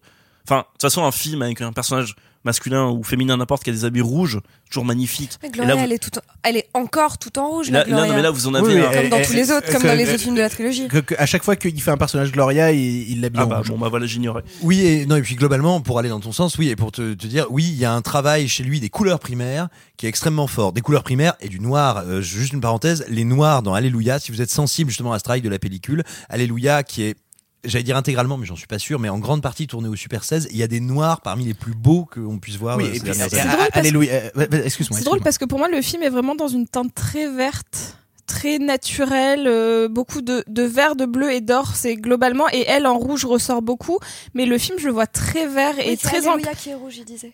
Ah, mais je croyais qu'on parlait de, des couleurs primaires présentes En de général, il y a non. plusieurs, il y a, il y a un travail, des- il y a un travail sur les couleurs primaires qui n'aboutit pas toujours à stricto sensu de la couleur primaire, mais un travail vraiment là-dessus qui est, ouais, ouais, que je trouve assez bouleversant. Toi, Clara, tu es la dernière à ne pas avoir parlé et tu as vu le film. Qu'est-ce que t'en as pensé d'Adoration? Écoute, euh, j'y ai énormément réfléchi, notamment parce que je connaissais pas trop Fabrice Duvels et j'ai un peu bouffé tous les films en, en peut-être un an et demi, deux ans là. Et donc, pourquoi tu ris? Ah oui, short quand même. Non pardon mais il a pas fait ah, beaucoup ah, de films. Oui, mais enfin, tu vois, du coup, en fait, j'en avais vu. Ok, ok. quand il y a, il y a un an et demi ou deux ans, je l'ai vu animer une masterclass à un festival en Belgique qui s'appelle Le Bif. Et en fait, Coucou je les n'avais vu. copains Coucou les copains. Et en fait, je n'avais vu aucun de ses films. Et donc, du coup, je les ai tous regardés là en. euh, tu vois, oui, il en a pas fait 87, mais. Alors, que- c'est plus que Il, c'est il- plus il que en- il a vu. fait 6, j'en avais vu que 3 avant de J'ai- l'interviewer voilà. et du coup j'ai maté les trois J'ai- autres il y a j'ai une pas semaine. vu tu Colt vois. 45, mais voilà, j'ai vu les C'est autres. pas grave. Non, non, mais C'est j'ai vraiment compris pas grave. c'était pas grave. C'est un Et film en de Thomas Langman. Donc On vraiment. drop les copains là aussi Ah non, pas du tout. On aime drop On les drop ennemis. tout court. on, on- on drop tout ce qu'on peut dropper. Et donc du coup, euh, en fait c'est marrant parce que quand j'ai vu Adoration, euh, j'étais pas sûre de ce que j'en pensais. J'adore Alléluia. Alléluia, c'est peut-être celui que je préfère. Et en fait, c'est marrant parce que en voyant Calvaire l'autre jour, j'ai compris la trilogie. Tu vois, j'ai trouvé que du coup, ça, ça y est, ça s'éclairait. Que je comprenais un peu le l'articulation entre les trois et notamment entre la la triple incarnation donc de Gloria. Euh, et donc j'ai eu l'impression que je comprenais le film, que je comprenais en fait ce qu'il essayait de faire de cette entité qu'est Gloria, euh, qui euh, n'existe pas, existe très fort et ou est en train de devenir existante. Enfin, selon les films de la Personnage féminin navigation. euh, ou, ou non qui existe très souvent par l'amour des autres et l'amour que les gens lui portent et l'amour, euh, l'idolâtrie même que les gens lui donnent. L'idolâtrie que les gens lui portent. Et en fait, la raison pour laquelle j'avais peut-être pas assez bien reçu le film quand je l'ai vu, je me suis rendu compte que j'avais pas arrêté d'y penser. En fait, depuis que je l'ai vu, que sur le moment, je suis pas sortie en me disant ouah, mais qu'en fait, j'ai pas arrêté d'y penser, et que peut-être la raison, non, c'est pas peut-être, c'est la raison, c'est que quand j'ai vu Adoration, j'ai eu l'impression de me faire engueuler pendant deux heures, d'une, alors pendant tout le film, et de deux, laisse-moi finir. Il y, a- il y a pas de souci, mais je te conseille de voir son tout premier court métrage en 99. Si tu veux un truc enragé qui te hurle au visage pendant juste 20 minutes, c'est de l'agression physique. C'est euh, non, non, mais Ça fait vraiment très envie. Euh, ah, ah, ah, non, mais c'est de la, c'est de la pure agression. Je trouve euh, quand on est amoureux, c'est merveilleux, c'est ultra agressif. Et la deuxième raison, c'est que il y a une forme d'empathie extrêmement violente qui s'est créée en moi sur le fait que cette gamine, elle a besoin d'aide en fait, et que finalement Paul, dans son amour pour elle, l'empêche d'être aidée. Alors c'est très paradoxal parce que bien sûr qu'il se dit pas, elle va être à moi rien qu'à moi. Tu vois, on n'est pas sur un truc où il veut pas la dérober, il veut la protéger, etc. Mais en fait, c'est très paradoxal et du coup ça me fait physiquement du mal que ça soit une gamine qui ait besoin d'aide et qu'on l'aide pas et que en plus la personne qui a les meilleures intentions du monde pour elle l'empêche d'accéder à cette aide. C'est une chose qui est, alors j'allais dire très belle, mais ça veut pas dire beaucoup de trucs très belles, mais très intéressantes euh, dans le, le cinéma de Duvels, en tout cas dans la, dans la trilogie euh, ardennaise, c'est que euh, c'est l'innocence de l'amour, l'innocence de l'amour ou l'innocence de cet élan, l'égoïsme de cet élan qui fabrique des ogres. Euh, c'est le cas dans Calvaire où euh, Gloria, Gloria n'est pas une femme, mais Gloria c'est un, euh, c'est un homme qui s'appelle Mark Stevens, qui C'est est une- l'imagerie qu'on en fait, limite. C'est voilà. une incarnation. tu Oui, vois, voilà, mais c'est-à-dire que parce que des hommes voient dans Mark Stevens Gloria, une femme disparue, il devient Gloria et va générer un chaos indescriptible. Euh, dans Alléluia, euh, c'est encore un petit peu différent. Bref, disons que Gloria est muée par l'amour euh, de quelqu'un Voilà. et devient complètement. Et- euh, mais c'est toujours ça, c'est-à-dire que l'élan amoureux total, absolu, qui n'est pas montré comme horrible, qui est beau en, soi, mais en tout Oui, cas y compris reste- dans Calvaire. oui, bien sûr, mais qui reste en tout cas qui reste, on va dire, égoïste et, et mu par lui-même, qui a envie de s'auto-satisfaire, génère des ogres. Euh, c'est aussi ce qu'il y a de très beau dans Alléluia, c'est que cette notion d'ogre, c'est du ping-pong. Euh, Allé- Alléluia, euh, juste très rapidement, pour ceux qui ne sauraient pas du tout de quoi ça cause, c'est, on va dire... Déjà, voyez-le. Hein. Oui, regardez-le. C'est, on pourrait dire, la- l'adaptation ou la relecture, non pas d'un film, même si ça a été adapté au cinéma, mais d'un fait divers, les Honeymoon Killers, les tueurs de la lune de miel, qui était un couple. Alors lui euh, écumait euh, les petites, les annonces de rencontres matrimoniales.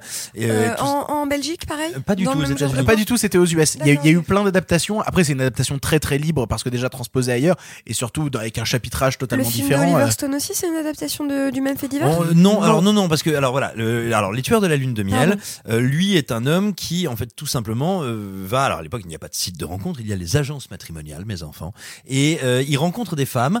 euh, Une époque que seule Marc a connue ici. n'est-ce pas? Les, les séduit.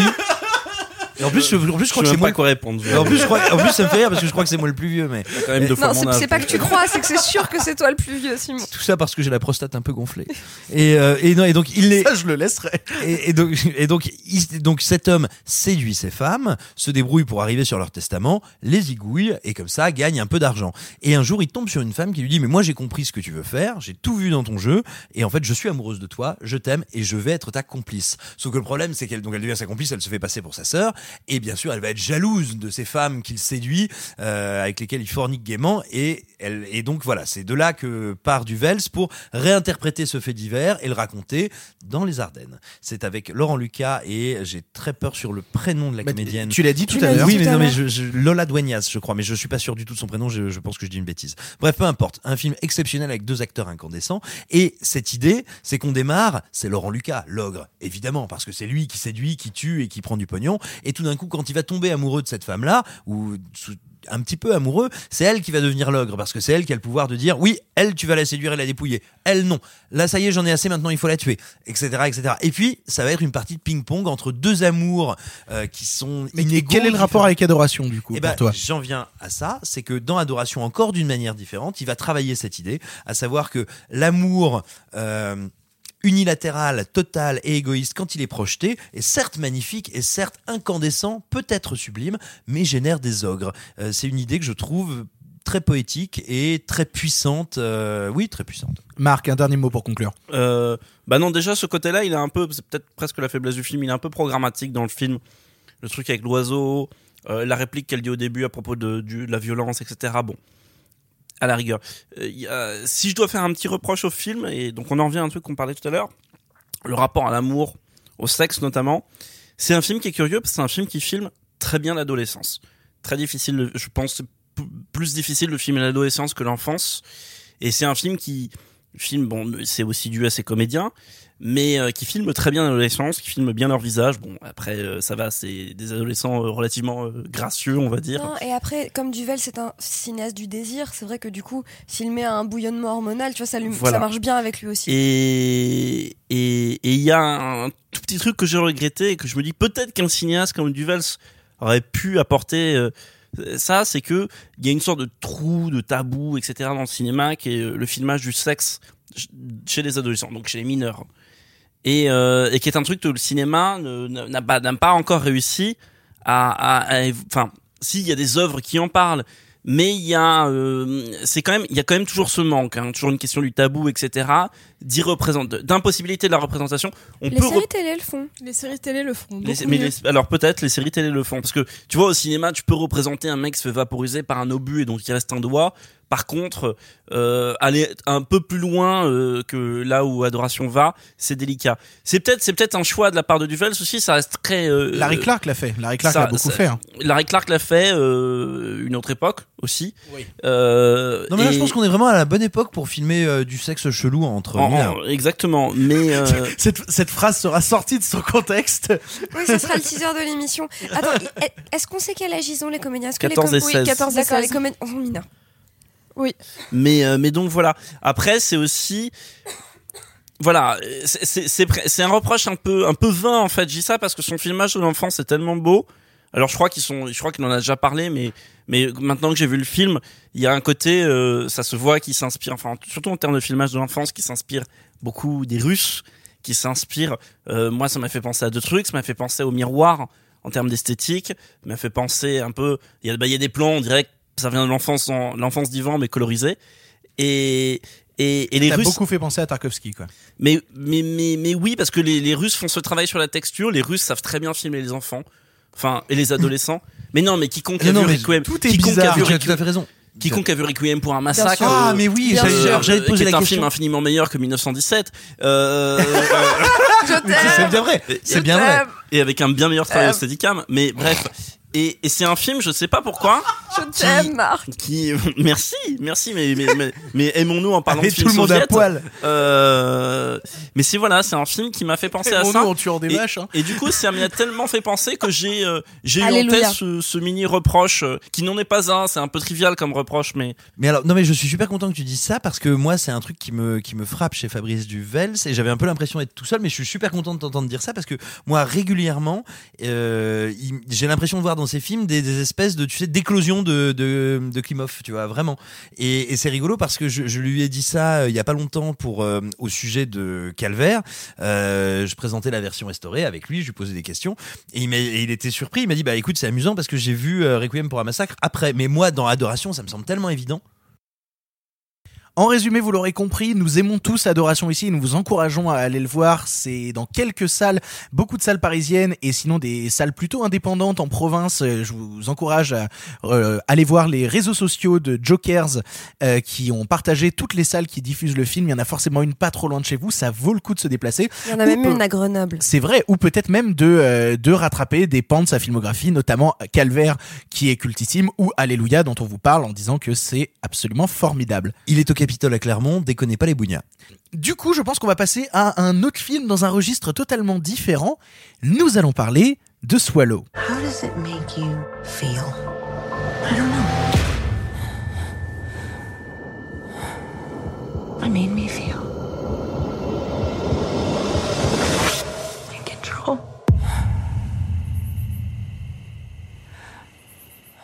Swallow, premier long métrage de l'américain Carlo Mirabella Davis, raconte l'histoire de Hunter, jeune femme vivant la belle vie avec son mari Richie, jusqu'à ce qu'elle tombe enceinte.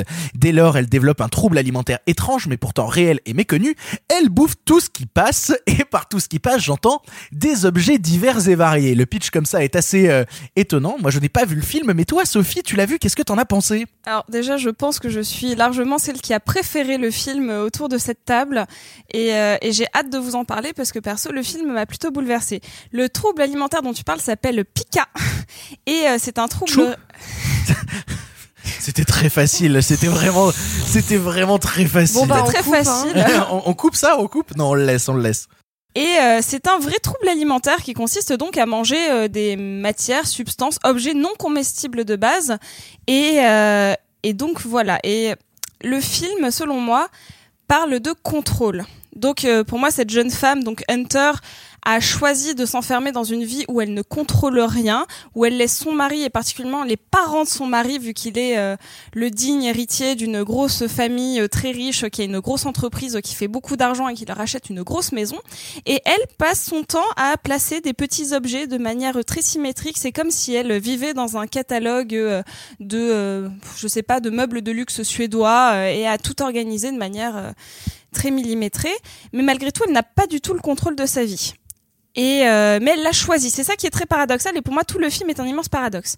Jusqu'à ce qu'elle ne choisisse pas, puisqu'elle tombe enceinte de manière impromptue, et que là, elle développe ce toc d'alimentation compulsif.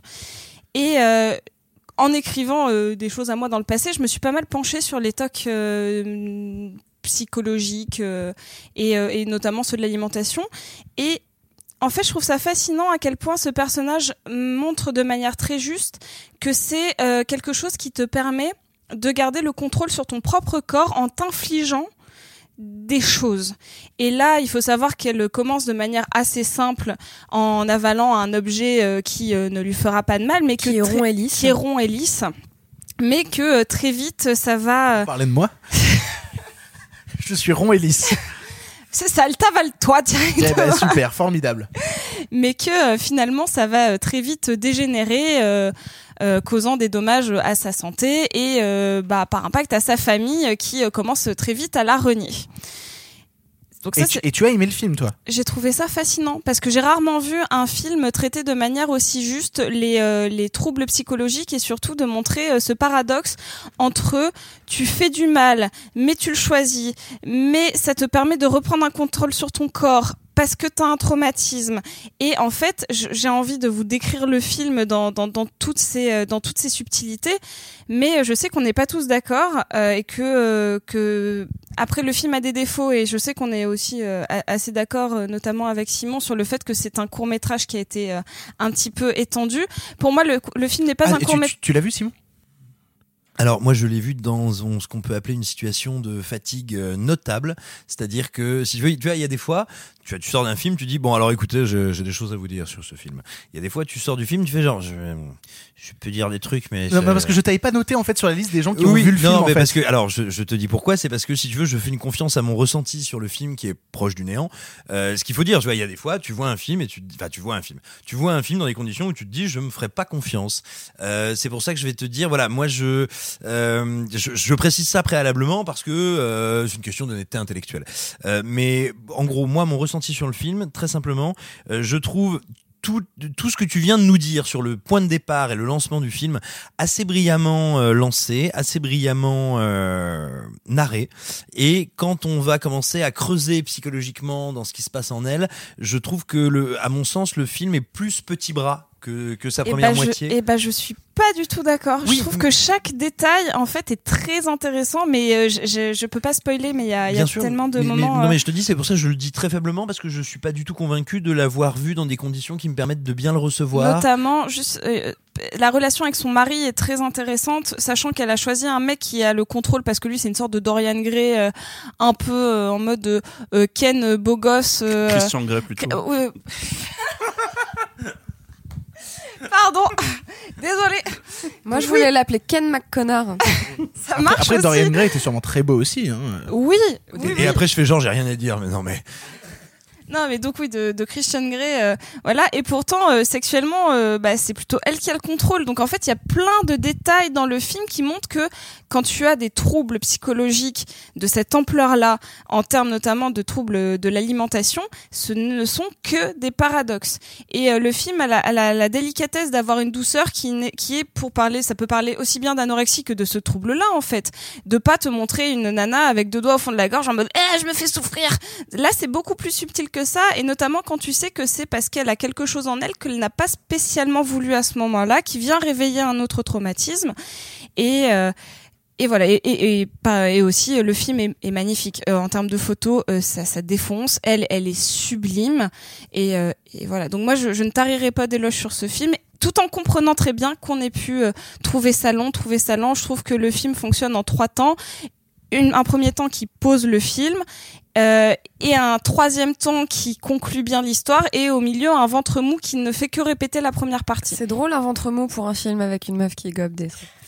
Toi, Clara, justement, vu que tu l'ouvres, tu l'as vu le film Qu'est-ce que t'en as pensé? J'ai vu le film et j'avais envie de l'adorer.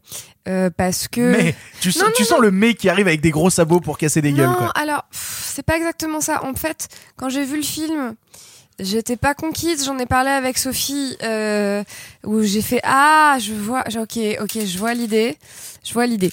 J'ai, mais bon, Sophie a déjà très bien expliqué tout ce qu'elle avait à dire, donc je vais essayer de parler un peu d'autre chose. Déjà, ça m'intéresse le fait que le film soit produit par sa comédienne principale à savoir Hailey Bennett et euh, et oh tiens c'est rigolo c'est Joe Wright c'est à quoi Sophie a répondu bah oui c'est son mec donc euh, voilà Désolé. Bah voilà Oh C'est son mec Mais quel film de merde Mais quel gros Non, mais film c'est- de C'est merde hein. peut-être pas vrai, c'est peut-être plus vrai, c'est juste marqué sur Wikipédia.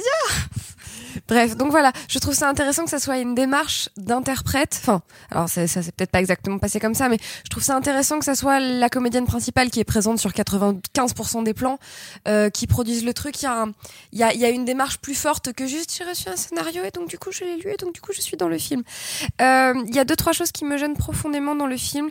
La principale étant le fait que à un moment il y a donc euh, cette personne va pas très bien et donc du coup sa belle famille essaie mal de l'aider, notamment en lui mettant quelqu'un pour la surveiller, qui donc est globalement plutôt la personne la plus sensée du film, qui est un, un espèce de compagnon euh, qui euh, qui est là pour l'aider, la surveiller, euh, lui faire une compagnie, mais surtout l'empêcher de se faire du mal.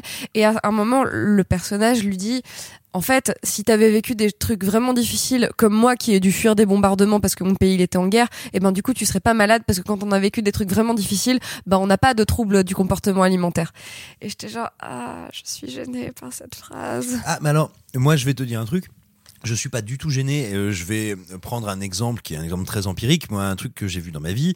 Euh, j'ai longtemps été directeur de colo et on avait dans notre équipe euh, plusieurs personnes qui venaient tout bêtement, enfin qui étaient des survivants du Rwanda. Pas des descendants de survivants, pas des gens qui avaient vu les choses de loin ou des expatriés, littéralement des survivants. Et c'est un truc qu'ils nous disaient souvent, c'est-à-dire que euh, je suis pas en train de te dire oui c'est vrai quand on a vécu des trucs horribles euh, euh, on on n'a pas des on n'a pas des problèmes à deux balles c'est pas ça que je veux dire Euh, c'est que si tu veux ce raisonnement là ce, je suis pour moi j'ai pas perçu je n'ai pas Mais c'est bizarre de le dire dans ce film-là. non, Je, mais je vois l'idée, mais vois. parce que justement j'ai pas eu l'impression que le film me disait ce personnage a raison j'ai eu l'impression que le film me disait ce personnage ne peut pas l'aider parce qu'il pense ça c'est un moi, personnage raisonnable, ce personnage-là. Oui, C'est-à-dire que c'est plutôt encore, le mec qui est gentil et bien Oui, intentionné. oui, mais Là encore, c'est final, les paradoxes il, du il- film. il revient sur cet avis. Hein. Oui. Et, là encore, c'est les paradoxes du film. C'est-à-dire que, oui, moi j'ai vu des gens, mais si tu veux, extrêmement empathiques. Alors je suis désolé, c'est pas du tout une réflexion de cinéma.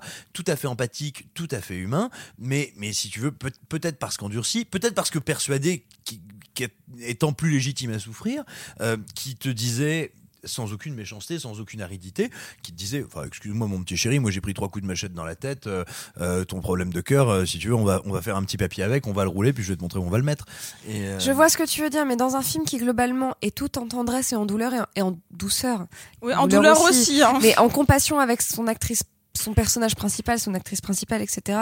Qui est ce personnage-là, qui est un mec gentil, bien intentionné, qui est là pour l'aider, qui qui est peut-être le seul personnage euh, un peu euh, un peu bienveillant et un peu sympa et un peu gentil du film que ce mec dise ça ça m'a embêté et j'avais l'impression qu'on disait bon eh euh, vos problèmes quand même euh, c'est pas très important. T'as le sentiment qu'on lui donne raison à lui à ce moment-là, toi? J'ai l'impression qu'il est un il est un personnage qu'il ait une voix de la raison entre Mmh, guillemets et qui dit ce truc là Bon, Marc, tu n'as pas vu forcément de survivants du Rwanda, mais tu as vu Swallow. J'ai vu Qu'est-ce que t'en as pensé? Euh, qui est alors exactement la même situation que Clara, c'est-à-dire c'est un film que j'avais envie d'aimer. Et tout à l'heure quand Sophie en parlait, il y avait une note d'intention du film sur le contrôle. Ce que tu disais, c'est tout à fait, enfin c'est- génial. Et le film, c'est dans le film. hein, tu l'inventes pas, c'est dans le film.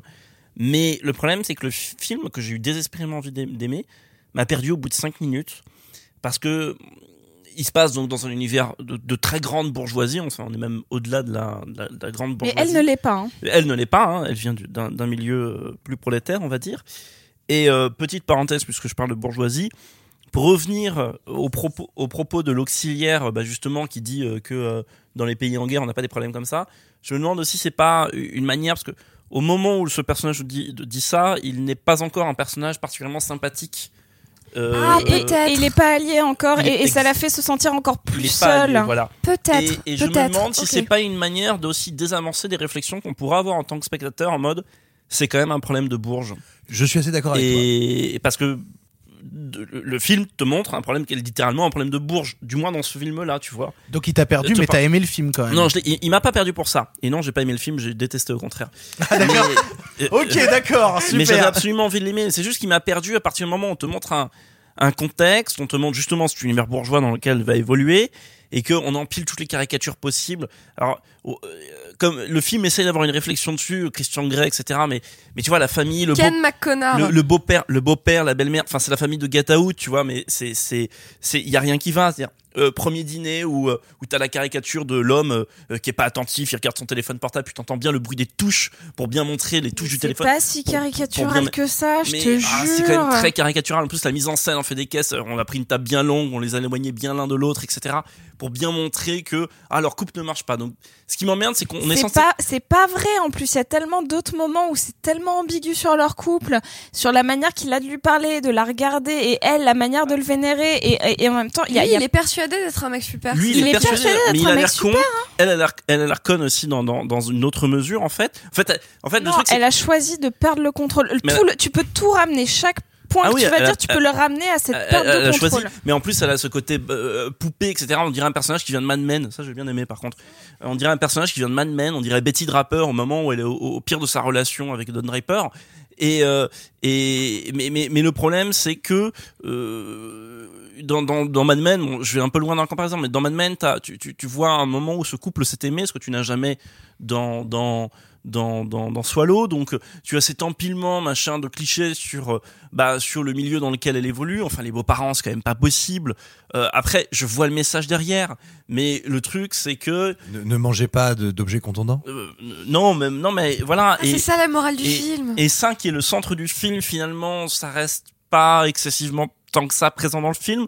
Ça fait, euh, il y a un, un gros euh, segment au milieu qui, qui, qui, qui, qui parle de ça. Au bout d'un moment, ça disparaît complètement. Oui, ça devient accessoire. Ça, disparaît. Juste par euh, rapport à ce que tu disais pour Mad Men, il y a le donc euh, UFO Distribution qui avait fait un- quelque chose d'assez mignon pour la promo du film, qui avait dit que c'était 40% sales, euh, sales de Todd Haynes, 35% de Pas de printemps pour Marnie, euh, 15% de Gone, Gone Girl, Girl. et 10% de Mad Men. Et je trouve que c'est assez vrai en euh, fait. alors, il y, a- y a moi aussi, mais je dirais pas ça comme un compliment. Mais j'ai aussi pensé, c'est marrant parce que j'ai aussi pensé à Gone Girl. J'ai aussi pensé à Gone Girl hein, pour, euh, mais, mais, mais, mais, mais voilà. Et ça m'a, ça m'a un petit peu agacé parce qu'ensuite le film, j'ai, j'ai, euh, euh, j'ai essayé de m'auto-convaincre que c'est pas grave si le film a ses gros sabots, etc. Je vais l'aimer pour d'autres choses. Et tu tout à l'heure, tu je le sais- trouves pas fin, quoi. Non, et tout à l'heure, je sais plus qui a parlé de court métrage. Oui, mais moi, moi, si je veux, j'ai- le sentiment de quelqu'un qui a une, euh, Et, c'est- une ça, excellente. ça, ça ferait un super court métrage. Ah, mais Un oui. super court métrage de Cronenberg. Ah ben, vous abondez Non, dans mon laisse- sens. Laissez le film comme il est. Fran- franchement, Mais euh, je le laisse comme il est. Ce film, il est, il est intéressant, mais il m'a juste profondément ennuyé. non mais ça je comprends. Il y a juste un plan génial à un moment, je vous donne pas de contexte, mais il y a un moment où le, le personnage principal est, est dans un un peu meilleur mood. Et donc elle est pépouse en train de mater la télé en mangeant des poignées de terre. Pépouze, quoi. Non mais, mais c'est vraiment Moi, moi, ça. moi, j'appelle ça un dimanche, perso, mais euh, Mais c'est juste que dans ce moment-là, tu sais, c'est genre, elle est genre mais vraiment tranquillou, euh, posé à mater la téloche en mangeant des grosses poignées de de de, de, de Terre, terreau, ouais, de terreau qu'elle a trouvé devant l'hôtel, quoi. Tu tu vois horrible. Et, elle- et peut-être c'est le moment où elle est le mieux du film, tu vois, où elle se Et- sent le mieux. Et quand tu, enfin, quand on fait un peu des recherches justement sur ces tocs, ce qui est hyper intéressant, c'est ce paradoxe du fait que euh, il y a des moments où ça t'apporte énormément de bonheur sur le moment parce que c'est un truc où tu t'appropries quelque chose. Mais ça, la première fois qu'elle ingère, la première fois qu'elle ingère un truc qui vrai. est une bille de Oui. mémoire, le, le plan le marche très bien. Enfin, le joue très bien, sans, sans trop en faire. Pour le coup, il y a un petit rictus satisfait. Et euh, moi, qui ne connaissais pas euh, justement euh, cette pathologie avant le film, euh, bah, euh, en un plan, j'ai compris, etc. Et le, le, le côté satisfaction, le côté drogue, le côté etc. fonctionne. C'est juste que le, le film déjà multiplie des pistes. À un moment, l'abandonne pour aller vers d'autres pistes, etc. Il y a des sortes de sous-intrigues ou au moins une sous-intrigue qui se développe, qui pourrait être intéressante, mais Elle est mais intéressante. mais elle est intéressante, mais elle me paraît euh, pas pas pas achevée. J'arrive pas. J'arrive à la fin du film, je fais oui bon, je me suis beaucoup ennuyé, mais surtout. Euh, j'arrive pas tout à fait à percevoir où est-ce que le film voulait en venir malgré alors ses qualités esthétiques euh, assez relatives euh, enfin assez chouettes je veux dire euh, malgré son sa comédienne qui est très bien Euh, enfin c'est à peu près la seule parce que tout le monde ensuite euh, enfin euh, l'actrice qui fait la psy c'est une caricature de psy euh, les beaux-parents c'est des caricatures de beaux-parents euh, Sophie, je te laisse le, le mot de la fin sur Swallow. Je vais juste te dire que même si que globalement je vais l'aimer pour tous les gens du monde, tant que c'est pas grave. Je vais défendre ce film à moi toute seule, c'est pas grave du tout. Non mais vraiment allez vous faire votre propre avis parce que en effet euh, non mais c'est vrai. Dire allez vous faire foutre. ça. pas du tout. Non, je trouve que je, je pense que ça va ça va parler à beaucoup de gens euh, parce que d'un point de vue psychologique, le film est, en, en dit quand même beaucoup sans jamais tomber ni dans le pathos euh, ni dans la, la dégradation euh, du personnage malade et ça je trouve que c'est fait avec beaucoup de respect et rien que pour ça le film mérite votre attention. Il nous reste un dernier film que plusieurs personnes ont vu ici. C'est un registre différent, mais c'est un film tout autant féminin, puisque c'est Scandale. Sweetheart, this is an island of safety and truth. Ready to go to war? Oh, yeah.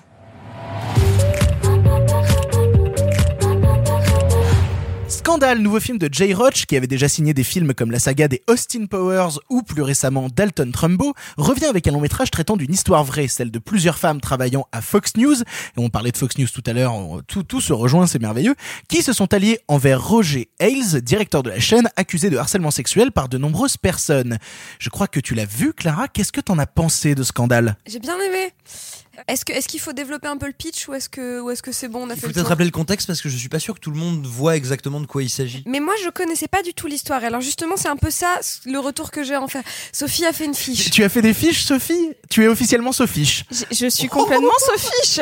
Sophie de cinéma Ah, mais, mais- mais pour moi, je propose qu'on la renomme Sophiche, c'est officiel. Elle arrive toujours avec un petit carnet avec des. Il y a des trucs avec du stabilo, c'est incroyable. Nous, on vient les mains dans les poches, la bite Non, à l'air. Toi, t'arrives avec des fiches avec Il y a du quelqu'un stabilo. qui a bossé et tu te moques de cette personne-là. je- C'est pas bien ce oui, que tu oui, mais fais. tu, tu- tu sais, c'est comme au collège où t'en as un qui a plus bossé que les autres et tout le monde le juge en mode oh, ça va, eh, tu fais la maline pour être apprécié par Alors le que prof. c'est hein. lui qui sera tout bib à la fin. C'est vrai, exactement. Trop bien. En, fait, c'est juste que pareil comme Clara, je j'y connaissais pas grand chose de, de loin un petit peu et j'en ai parlé avec une amie qui s'intéresse de très près à la politique américaine et aux médias américains et euh, qui m'a un peu expliqué que elle le film l'avait un petit peu dérangé parce que euh, le film ne montre pas l'ampleur de la chose. Donc en fait, je veux juste rappeler l'ampleur de, de de ce qui se passe, c'est-à-dire que Fox News, qui est l'une des plus grosses chaînes des États-Unis, qui est et ça c'est quelque chose qu'on n'a Qui est pas la en première France, chaîne d'information. La première chaîne d'information. On peut mettre des guillemets à information, Voilà. mais en tout cas, qui se présente comme qui une se chaîne présente comme d'information. une chaîne d'information et surtout euh, qui a une couleur politique, chose qui, qui n'est pas quelque chose qu'on a en France. On peut avoir des tendances, mais on n'a pas de chaîne qui se présente comme d'un parti. Alors, disons, non, disons que c'est une chaîne qui l'assume, qui est partisane. Voilà, qui est là en- Partisane, c'est ça est- le mot C'est ça, qui est partisane. Et euh, On et boit beaucoup de thé. bouh, J'ai pas la vanne. Ah si, Non, le c'est la blague la plus, c'est la blague Ouf. la Parce plus, que le Tea Party. c'est vraiment la blague la plus nulle de la soirée. Bon, je l'ai. Et euh, Marc, il l'a compris après. on a vu Marc y réfléchir en mode mais de quoi il parle? Il est content. C'est une blague de vieux prof d'anglais.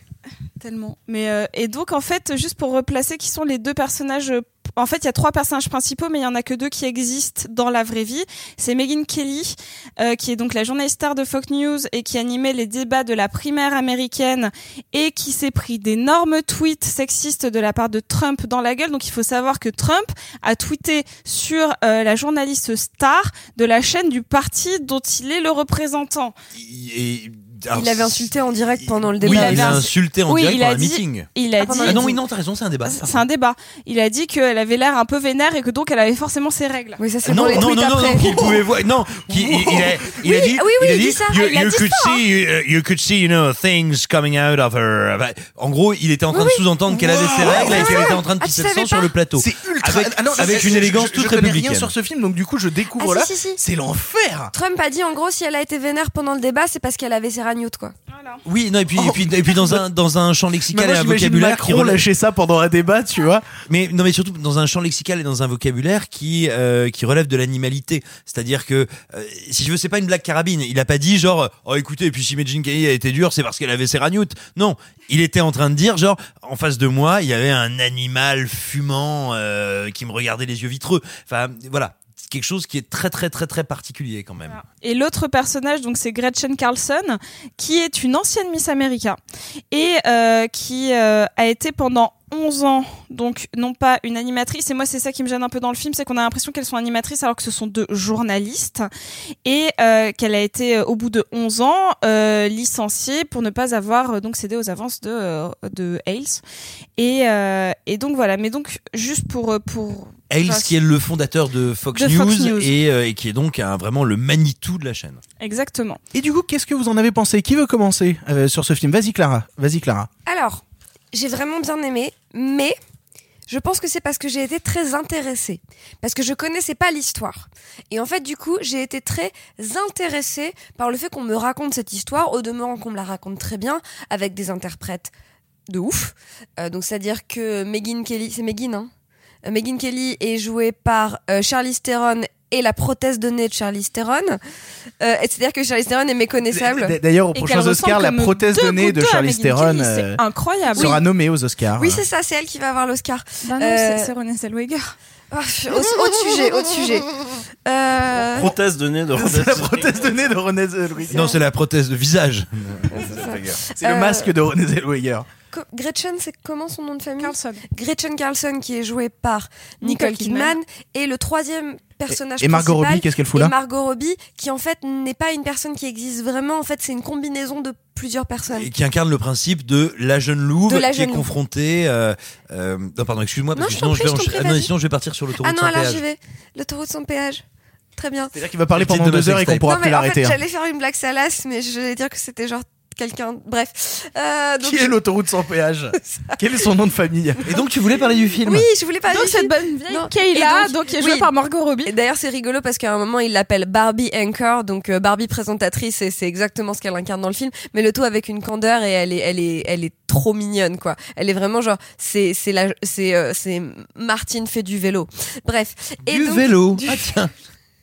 je me suis dit que si je disais autre chose, ça pouvait être hyper tendancieux. Donc, bref. Et donc, du coup, euh, le film m'a vraiment intéressée. C'est-à-dire que j'ai trouvé qu'on me racontait très bien cette histoire, que cette histoire était très intéressante, que tous les personnages étaient formidablement bien incarnés, parce qu'en plus, on a un casting, euh, on a un casting mille étoiles euh, avec euh, dans les rôles secondaires. C'est Kate McKinnon, ça se prononce Absolument. comme ça? Euh, tu vois, qui, qui joue en plus une antagoniste hyper intéressante. Enfin bref, tout ça est trop bien.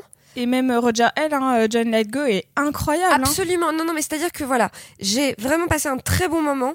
Je me demande si ça m'aurait autant intéressé si je connaissais déjà l'histoire. C'est-à-dire qu'en fait, on me raconte une histoire qui est hyper intéressante, donc c'est hyper cool. Et dernière petite remarque, en fait, je vois tout le monde qui hoche la tête autour de moi, donc je suppose que d'autres gens vont développer là-dessus. Je me dis aussi que c'est un film qui essaye d'être un film de Adam McKay. C'est-à-dire avec une forme de réel. Et Simon qui fait oui, j'ai dit un truc juste. Euh, et en fait, c'est surtout qui- saturé dans le micro, c'est très gentil. Ah Oui, pardon, j'ai dit un truc à peu près correct. Et en fait, je me, je, voilà, ce film essaie d'être un film de Adam McKay. Euh, Ce film n'y arrive pas tout à fait. Mais ne dépasse pas le statut de la fiche Wikipédia, quoi. Non, ça, ça serait exagéré parce que le film est vraiment chouette. Simon est en train vraiment d'imploser à côté de moi tellement il a des choses à dire. Euh, donc du coup voilà, tout ça pour dire que le film m'a intéressé. Je sais pas s'il est intéressant quand tu connais déjà l'histoire et le film fait du gimmick d'Adam McKay sans arriver à, à son niveau de narration euh, un peu un peu brutal euh, euh, qui marche, qui aurait vachement bien marché pour ce truc-là, mais donc qui n'est pas ça. Mais c'est cool. Franchement, si vous connaissez pas l'histoire, allez-y, vous allez vraiment genre euh, euh, bon passer un bon moment. C'est un peu paradoxal à dire, mais mais globalement, ça fait vraiment partie des chouettes trucs à voir en ce début d'année. Simon, tu mets un ticket dans le péage et tu rentres sur l'autoroute. Dis-nous ce que tu penses de, de ce doux film. Alors, pour moi, c'est un film qui m'intéresse, voire me passionne. euh, et me désole absolument. Euh, il m'intéresse et il me passionne parce que je vraiment je lui gré, comme tu le disais, de pour quelqu'un qui euh, ne connaît pas l'affaire, de très bien la raconter, de la raconter avec nuance et en même temps avec précision, sans relativisme moral, en prenant parti mais en laissant les faits exister et qui a une vraie volonté, notamment, moi il y a deux choses que je trouve, on va dire, bien écrites et avancées dans le film.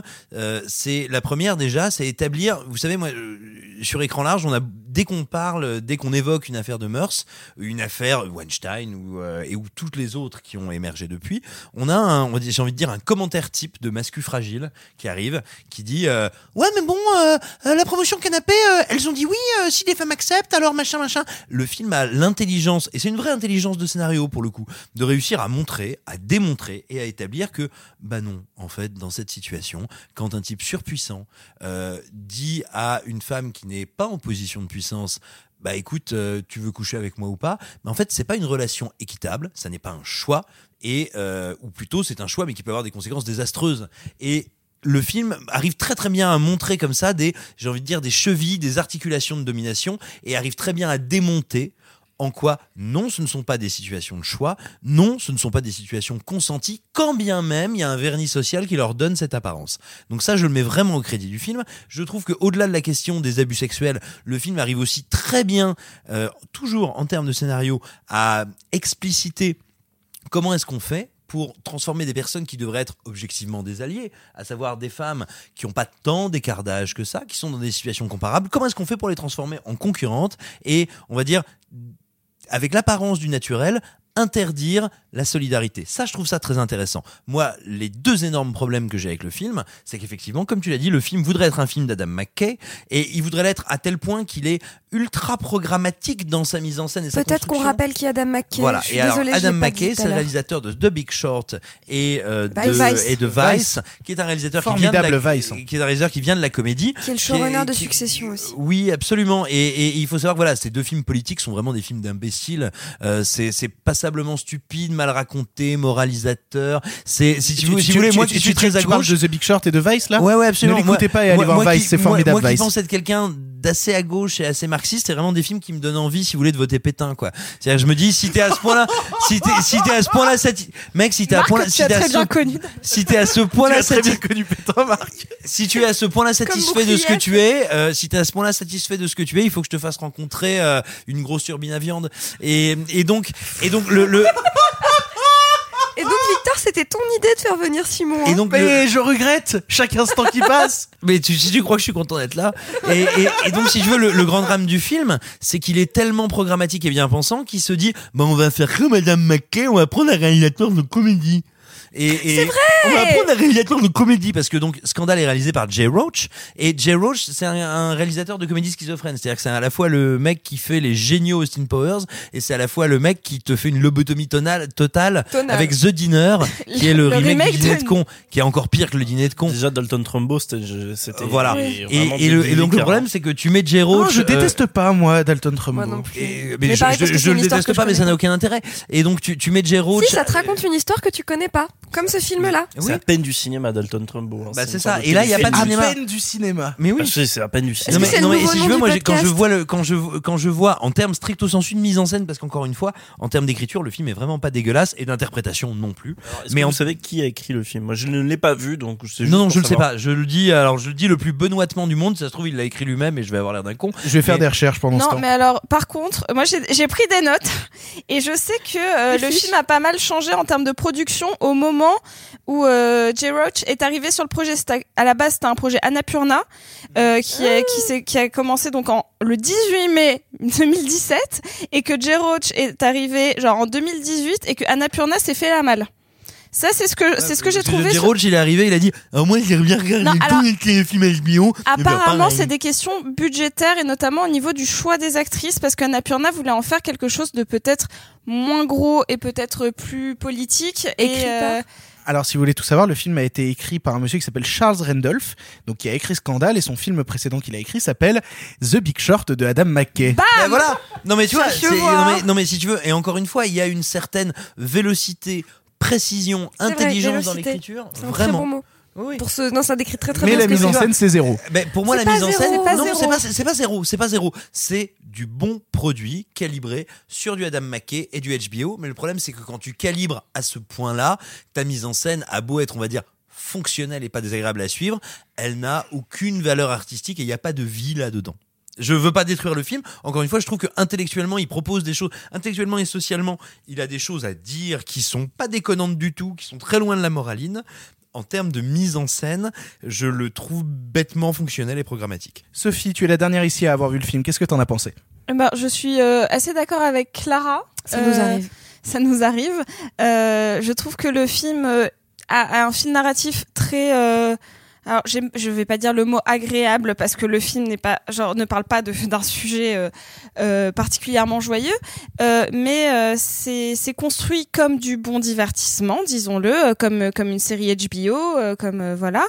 À rappeler que ce fait a déjà été le, le, le fruit, enfin a donné une série euh, Showtimes qui s'appelle, regardons les fiches, euh, The Loudest Voice. Ah oui, oui, oui. Alors, si je puis me permettre, une série qui est excellente, mais qui est beaucoup moins axée sur la dimension du scandale sexuel et beaucoup plus sur la dimension de la pernition du politique. Exactement, oui, compl- complètement. hein. Mais donc, ça, enfin, ce fait, euh, ce fait-là avait quand même, même, enfin, été euh, décliné dans une dans une série, même si c'est un peu un autre axe.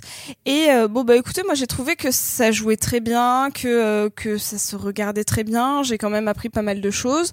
Euh, je trouve que ça manque un peu de personnalité, que ça veut faire du Adam McKay. Je vais rien rajouter de nouveau, à part euh, continuer sur un point que toi t'as évoqué euh, sur sur, le fait que euh, non, euh, c'est pas consenti et que c'est très bien montré. Et cette scène avec Margot Robbie, euh, La scène dans le bureau? La scène dans le bureau. Fabuleuse. Et- non, non, et- euh, affreuse, mais enfin. je- Oui, non, mais c'est ça, t'as envie de dire que. Non mais tu vois, moi c'est pour ça que je veux pas taper sur le film parce que euh, même si j'ai des problèmes on va dire de nature artistique, je, je trouve que euh, dans, dans l'ordre de la démonstration, ce qui est pas anodin en termes d'écriture, il y a un- une intelligence dans la démonstration qui est, C'est ça. indiscutable. Donc euh, moi, ne serait-ce que pour cette scène-là, j'aimerais que beaucoup de gens euh, se déplacent pour voir le film parce qu'ils vont apprendre clairement des choses puisque ce n'est pas une histoire que l'on connaît en France.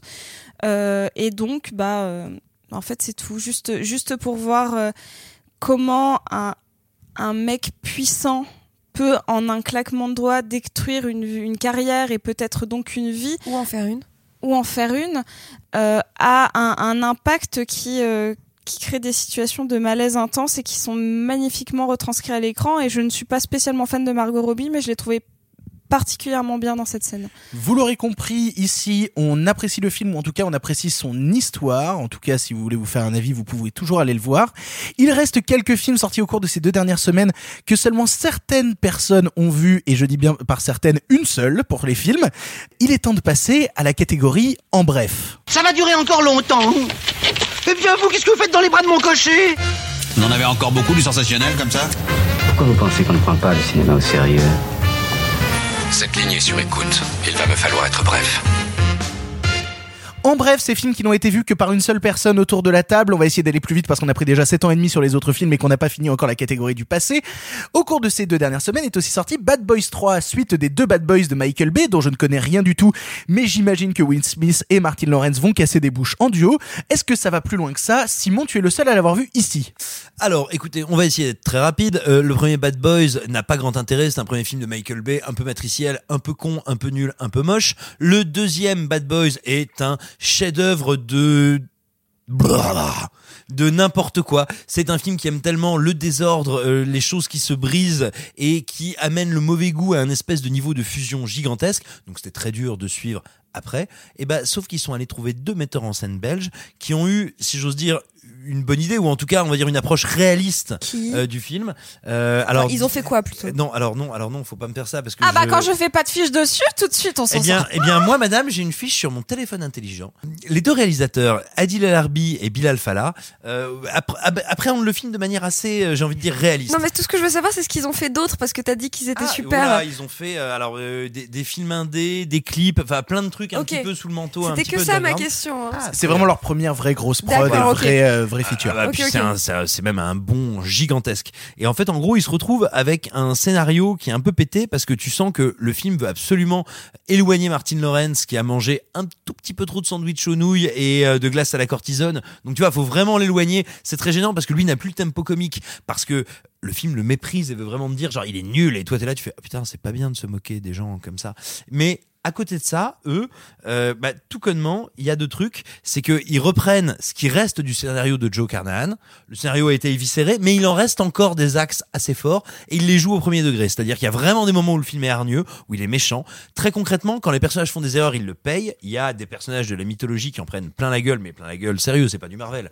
Vraiment. Mythologie Bad Boy. Oui, non, mais on est bien d'accord. Mythologie Bad Non, mais attends, Boys, on est, on bien d'accord, mais tu vois, moi je parle de ce que j'ai. Tu Dans vois, la t'as des, tu personnages. vois. Non, mais tu vois, t'as des personnages récurrents. À un moment, il leur arrive des trucs. Tu fais ah ok, on n'est pas chez Marvel en fait. C'est-à-dire que t'as fait une blague en sortant ta tête, tu prends une balle. C'est pas ce qui se passe. C'est pas un spoiler. C'est un exemple. euh, ça a valeur d'exemple, mais c'est pas ce qui se passe dans le film.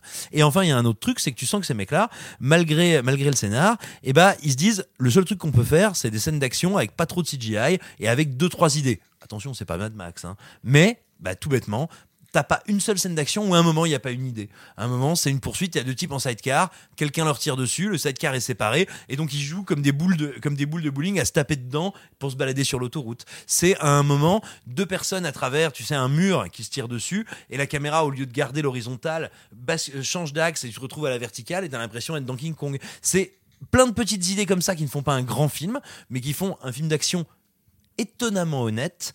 Et après, je vous dirais, le seul truc qu'il faut réussir à dépasser pour supporter le film, c'est que le film s'appelle Bad Boys. Le mec arrête pas de dire on est des bad boys, mais sauf que tu sens que le temps a passé. Donc pendant tout le film, il te parle de Dieu, il te parle de l'armée, il te parle des flics, et il te parle de franchement un bon criminel, c'est un criminel mort. Et là, tu fais donc vous êtes pas des bad boys, vous êtes Clint Eastwood. Faut, faut choisir les mecs. Ce qui me pose aucun problème. Attends, moi j'ai aucun souci. J'ai pas de problème avec le fait d'avoir des héros réac, mais avoir des, des héros réac qui font on est tellement des rebelles. Le, le film a ce gros problème de se vivre comme un film de rebelle alors que c'est un film de réac, mais les scènes d'action sont plutôt très plaisantes et il y a régulièrement de bonnes idées, on va dire, en termes de méchanceté et d'enjeu. Bad boys, bad boys. What you gonna do? What you gonna do when we come in? Hey, uh-uh, no, no, never. Clara, de ton côté, tu as vu Selfie, Ouais. film à sketch français qui parle de l'invasion des technologies numériques et que j'ai un peu envie d'appeler de mon côté OK Boomer le film. Mais justement, c'est alors tout que ce dont je vais parler. Alors que pourtant, il y a des réals cool à la barre comme Marc Fitoussi qui a notamment bossé sur 10%. T'es mort sur ma blague euh, OK Boomer, Simon. Mais je ne vais te- parler que de ça, donc je, ne t'inquiète pas, je vais mourir. répondre. Euh, il y a aussi Thomas Bidguin qui a réalisé Les Cowboys ou Tristan Oroué qui avait réalisé euh, les, les Gorilles. Et à l'écriture, il y a aussi Noé Debré. Et du coup, ça vaut quoi OK Boomer le film? Eh ben, écoute, euh, déjà, tu as tort. Euh, voilà. Donc, c'est. les, les bandes annonces le vendent très mal. Les bandes annonces sont une horreur. C'est peut-être le cas, je t'avoue. Je- Si c'est des bandes annonces par pastille sur des personnages, c'est ça? alors moi j'ai vu la seule où t'as Blanche Gardin Ouais. qui essaye de, faire des vues sur YouTube et je t'avouerai que bah ayant un passif euh, et un présent Ah, sur euh, un YouTube, Je connais un petit peu et je t'avouerai que ça m'a donné un petit peu, un petit peu envie de me scarifier avec des objets contendants parce que Comme dans Swallow. C'est Mais- ça, tu peux les avaler, sinon ça marche super bien. mais non, non, non, vraiment, je trouve la bande-annonce absolument misérable et je trouve que ça joue comme des, comme des culs et c'est vraiment genre, eh, on est un peu vieux, on essaye de comprendre des trucs qu'il y a que les jeunes qui comprennent et ça avait l'air triste à crever, mais tu me dis que non. Et alors non, et vraiment je voudrais insister là-dessus, c'est-à-dire que moi-même j'étais pas chaude chaude au début. C'est-à-dire que sur le papier, euh, je trouvais que c'était un peu, euh, comment dire, que c'était un peu Black Mirror pour mes parents, tu vois. Euh, et non mais Ça fait très très envie. j'ai dit sur le papier, je trouvais que ça faisait un peu. Et j'avais tort, puisque du coup, j'ai vu le film euh, deux fois. Euh, et en fait, je le trouve de façon totale dans l'air du temps. Et c'est ça pour moi la réussite principale du film, c'est que c'est un film qui est vraiment dans l'air du temps, qui est pas ringard, qui est assez fin sur ses questionnements sur euh, euh, le rapport aux écrans, euh, la célébrité, la vie privée, euh, des choses comme ça.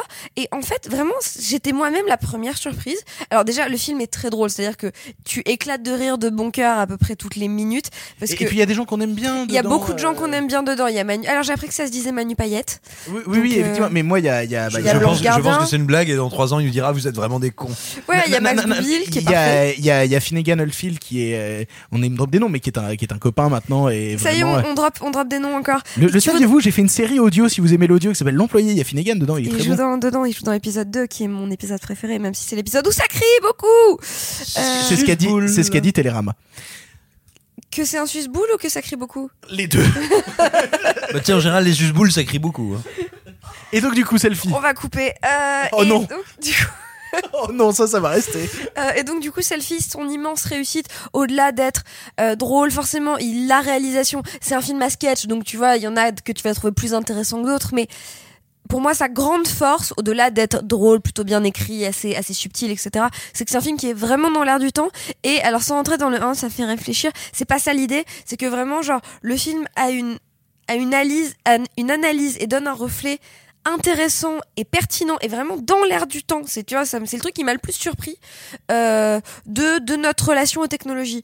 Et, et c'est très cool. Et c'est euh, euh, et c'est très cool et c'est très drôle et c'est très bien écrit. Il y a plein de gens qu'on aime bien dedans. Et c'est un film français. Et, et donc allez-y, vraiment allez-y. C'est chiant d'être allergique au chat, putain. On aura un chat. On fera des millions de vues, là. Perso, moi de mon côté, euh, j'ai vu 1500 impurs, premier long métrage de Abdel Raouf Dafri qui parle d'un commando envoyé dans une mission quasi-suicide pendant la guerre d'Algérie pour retrouver les, tra- les traces d'un soldat disparu avant qu'une grosse partie de la région ne soit rayée par le napalm. Mais depuis tout à l'heure, je me repose pas mal sur mon texte en fait et je me rends compte que là, du coup, je n'ai plus de texte pour vous parler du film. Euh, si je devais donner un premier avis, euh, sachez que euh, à chaque fois que je fais une interview, à chaque fois que je fais quelque chose comme ça, euh, je le fais sur des films que j'aime, des films que j'apprécie. Et donc, si jamais je vois le film et que, euh, et bah, au final, j'aime pas, bah, je fais pas d'interview. Et là, était prévu, normalement, que je fasse un truc avec Abdel Raouf Dafri, qui ne se fera pas. Qui, est, Euh, qui est une personne qui a fait autre chose. oui, hein à la, à la base, il est scénariste. En fait, c'est son premier long métrage. Il était scénariste des deux films Mérine et de Un prophète. Euh, après, on m'a raconté que sur Un prophète, il est arrivé un peu à la fin. Mais bref, j'ai vu 1500 impur. Et qu'est-ce que c'est naze C'est terrible, c'est effrayant comment c'est naze. euh, et ça me fait chier parce que Ah, du tu coup. parles de euh, 1917. non, mais en fait, en, en fait, ça me fait chier parce que j'aurais beaucoup aimé interviewer Abdel Raouf Dafri pour lui parler de toute autre chose que son film. Parce que son film est vraiment désastreux. Et donc, en fait, il s'ouvre par une scène euh, d'intro qui est assez efficace où on voit des soldats français euh, massacrer euh, des Algériens euh, rebelles, puis au final se faire massacrer par d'autres Algériens qui viennent sauver les Algériens qu'ils étaient en train de massacrer. Et il y a une vraie efficacité, il y a un vrai truc qui arrive où tu te dis putain, c'est fort quoi. Et en une scène, ça vire dans un Suicide Squad minable, où en gros t'as le cliché du euh, vieux commandant qui a fait la guerre d'Indochine et qui est bourré, traumatisé, qui se bourre la gueule et tout, et qui insulte euh, euh, sa femme de chambre qui est jouée par une nana qu'il a récupérée en Indochine avec qui il vit, et on dit t'as quand même très peu de considération pour une femme que t'arrêtes pas de dire d'aimer. Euh, et après donc il part récupérer des soldats pour réaliser sa mission, et c'est vraiment tous les clichés. Tu as euh, le l'ancien tirailleur euh, euh, qui est marqué par la vie parce que la vie c'est dur. Tu as le soldat français rebelle avec un tatouage sur le visage et tu as la nana algérienne qui participe contre son gré à cette opération commando. Donc vraiment déjà tous les archétypes des personnages c'est juste un pur désastre parce que tu te dis comment c'est forcé? Et puis surtout, ça joue extrêmement mal. C'est terrifiant à quel point en fait Abdel Raouf Dafri c'est écrire des histoires qui ont une narration qui se tienne parce que la narration de 1500 impurs se tient parfaitement et tu vois les différentes étapes de l'histoire et tu te dis pourquoi pas. Et en même temps, bah passer de l'étape de scénario à je suis sur le plateau et je dirige des, acteurs, bah c'est compliqué et au final ils sont totalement en roue libre, ils en font des caisses. D'ailleurs le mec avec le tatouage sur le visage, c'est euh, c'est le meilleur acteur du film et c'est pourtant très étonnant parce que c'est celui qui jouait euh, le, le jeune rappeur dans le- les films Les Tuches. Euh, le, le jeune de la famille euh, qui fait du rap, euh, je sais plus comment il s'appelle. Euh, Sa famille non plus. mais, mais, mais, en- mais en tout cas, voilà, il nous avait pas marqué par, une, par un, un jeu d'acteur transcendant dans les tuches. Et en fait, dans ce rôle de mec un peu rebelle, un peu vénère, et ben pourquoi pas? Pourquoi pas? Ça fonctionne plutôt pas mal. Sauf que tout le reste autour enchaîne cliché sur cliché avec des scènes qui sont, et c'est ça qui est effrayant, extrêmement mal éclairées et c'est que de l'extérieur. C'est-à-dire qu'en gros, en fait, il nous a fait le, le, le truc qu'on qu'on apprend à des, à des élèves de première année en école de cinéma, à savoir que mettre un, un réflecteur à, à, à 2 cm de la gueule de l'acteur pour qu'il ait de la lumière sur le visage, c'est pas une bonne idée. C'est vraiment pas une bonne idée. Et toutes les scènes sont éclairées avec des réflots à 2 cm de la gueule des persos, ce qui fait que t'y crois jamais parce que t'es con- constamment renvoyé au fait que bah, c'est mal éclairé et donc c'est dégueulasse et on est au cinéma.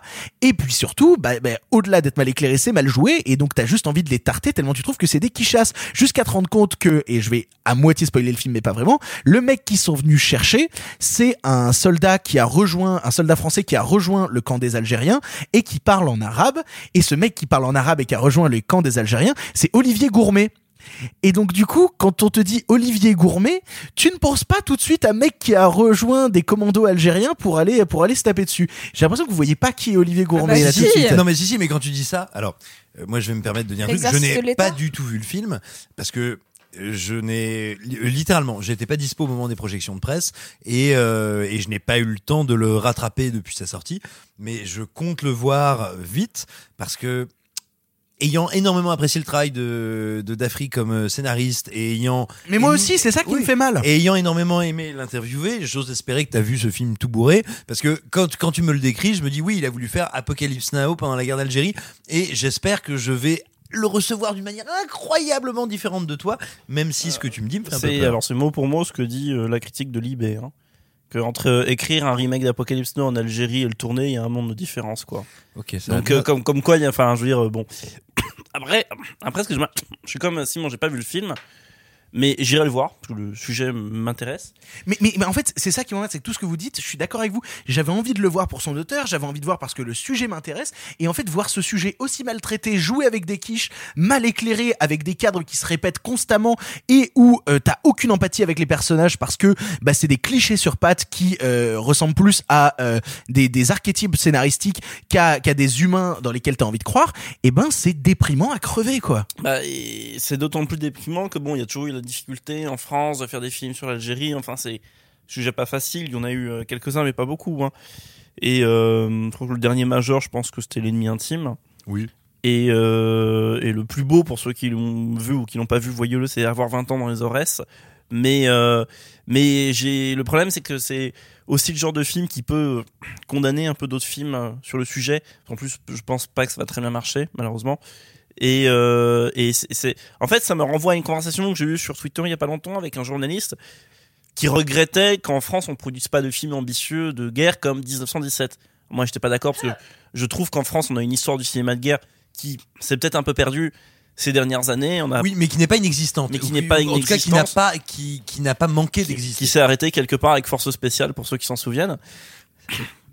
mais, euh, mais mais voilà et c'est vrai que quand je quand je t'écoute là Victor euh, le problème c'est que le film euh, semble synthétiser tous les reproches un peu clichés qu'on pourrait faire à une production française euh, qu'un sujet qui est un peu ambitieuse mais Ben, ben non, parce que en même temps, c'est aussi là tout mon souci, c'est que j'y allais avec les meilleures intentions du monde. J'y allais avec l'envie d'interviewer le réalisateur. J'y allais avec l'appréciation de son travail précédent. J'y allais euh, avec un sujet qui m'intéresse à mort. J'y allais vraiment avec putain trop bien. Je vais voir 1500 impurs. J'ai super hâte. En plus, l'affiche est magnifique. L'affiche, c'est un mec qui est étouffé par euh, par un, drapeau, français. et vraiment l'affiche est forte et pleine de symbolique. Donc j'y suis allé vraiment déterminé à voir un bon film. C'est sorti? Euh, Oui, oui, oui, c'est sorti, aujourd'hui. euh, sorti aujourd'hui. Et, et du coup, ce qui m'emmerde le plus là-dedans, c'est qu'en plus, tu sais très bien que je suis pas du tout le premier à défoncer le cinéma français, à- au, au contraire, à encenser le cinéma français quand il arrive à avoir des productions qui euh, prennent de Spirou. l'ampleur, euh, comme Spirou, exactement, quelle horreur. Euh, et Aladdin. Comme selfie. Ben, du coup, je pense que j'aurais dû aller voir Selfie, tu Bah, vois, euh, Selfie. parce que j'avais la Projo Press le même jour et tout, et j'ai préféré aller voir 1500 impur, et ça me fait mal, ça me fait en vraiment mal, parce que euh, 1500 impur, j'avais envie de le voir, et c'est un désastre bourré de clichés, absolument gratos, qui n'atteint jamais la grâce, qui est, en plus, il y a des, il y a des trucs symboliques qui sont pétés à crever où t'as euh, le, soldat barbouze avec son tatouage là sur euh, le visage euh, qui récupère à un moment dans un village où tout le monde est mort une poupée qui avait dû appartenir à une enfant une poupée qui a été un peu éclatée. Et quand un personnage meurt et qu'il est très triste et ben il va poser la poupée sur la tombe et il la regarde en disant voilà même si c'est rongé par le napalm au moins elle gardera ça avec elle. T'as envie de mourir. T'as envie de mourir tellement tellement par instant c'est mal écrit et c'est ça qui me fait le plus chier, c'est que en termes de narration et de trame, pourquoi pas, en termes de dialogue, on est sur une mauvaise saga de l'été. Et ça m'emmerde.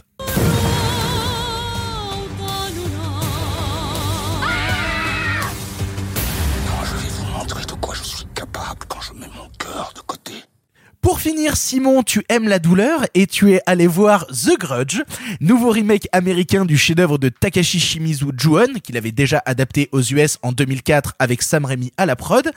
Euh, film que personnellement d'ailleurs remake j'aime, euh, j'ai beaucoup aimé. Y J'ai a pas beaucoup aimé. Sarah Michel Gellar dedans? Si, il y a Sarah. Michel Gellar Et et c'était avec, avec Ring, ça fait partie de ces, on pourrait dire, deux remakes euh, de, de G-Horror qui étaient extrêmement intéressants. Euh, je me Parce que risquerais pas. Darkwater, à- c'est tout pourri. En tout cas, c'est pas bon. Mais, mais, mais en tout cas, ce qui était intéressant, c'est que vu que c'était euh, Takeshi Shimizu qui reprenait le bébé, et ben il réadaptait ses codes japonais dans l'espace américain et c'était intéressant. Là, c'est un tout nouveau réalisateur qui s'appelle Nicolas Péché qui récupère le bousin. Est-ce que ça tient la route, Simon? Alors, euh, en préalable, le film est raté. Ça n'est pas un bon film. Fin, fin, point. Voilà, mais ça n'est pas pour autant qu'il n'y a pas des choses intéressantes dedans. Je m'explique. Il y a une première chose. Alors, bon, ça c'est un peu un truc de, euh, de, de cinéphile vénère, ou alors si vous avez euh, 10 euros à perdre ou une carte illimitée. Mais il y a un truc, à- à mon sens, intéressant quand on, se- quand on se pose la question de ce que c'est qu'un motif esthétique dans le cinéma. Le film arrive à nous montrer que un motif qui a été prégnant dans le cinéma d'horreur pendant quelques années, qui venait donc de l'horreur japonaise. Enfin, toute une série de motifs plutôt. Les cheveux dans la baignoire, enfin, certains plans, ils nous amènent à réfléchir dessus, tout simplement parce que quand tu vois le film, tu te dis Oh merde, ça ne me fait plus rien, ou peut-être ça me fait quelque chose, mais on prend conscience de combien euh, ces schèmes sont datés, sont identifiés et ont disparu à l'heure actuelle. Et donc ça déjà c'est une expérience qui est assez intéressante, constater qu'un truc qu'on a pu adorer ou détester est un truc du passé. Tout d'un coup, soudain, c'est devenu un truc du passé. Ça, ça m'intéresse. Ensuite, Nicolas Pecce, c'est un réalisateur qui a fait euh, The Eyes of My Mother et euh, qui a Et également... qui a fait aussi, et là c'est le moment où je parle, qui a fait Persing, qui est un chef-d'œuvre, qui est une adaptation, pardon pour le micro, qui est une adaptation d'un roman de Murakami et qui est absolument mortel. En fait, quand on en parlait, je suis allée, je suis allée chercher, là, euh, il y a 10 secondes sur mon avec téléphone. John Abbott, avec John Abbott, l'acteur le plus sous-estimé de sa génération, et fait. Mia, non, non, non, non, Mia non. Et le film est vraiment super. Et Oui, le- mais et bref. oui, mais quand on regarde la bande-annonce de The Grudge, on a vraiment l'impression que ce film qui, qui arrivait à être réussi quand Shi- Shimizu le prenait se, se perd dans euh, dans- les clichés du cinéma d'horreur actuel. il y a deux problèmes fond... euh, alors pas actuels dans les clichés passés. Il y a, il y a deux problèmes fondamentaux dans le film. Euh, le premier, c'est que le film croit qu'il va réussir à être complexe, alors qu'en fait, il ne fait que déliter une intrigue très simple. Mais en gros, tu plusieurs époques, 5, 6, 7 personnages pour un truc qui est tout bête, genre ah, c'est dans la maison, c'est horrible, c'est affreux, ah mon dieu, ah Bon voilà, c'était pas la peine de faire un truc aussi faussement compliqué, donc ça empèse énormément le récit. Et euh, il y a un autre problème énorme, c'est que Petché, dès que dès qu'il est dans l'ambiance, dans l'atmosphère, il fait des choses. Il fait des choses très belles. J'exagère. Il fait des choses efficaces. Il fait des choses intelligentes.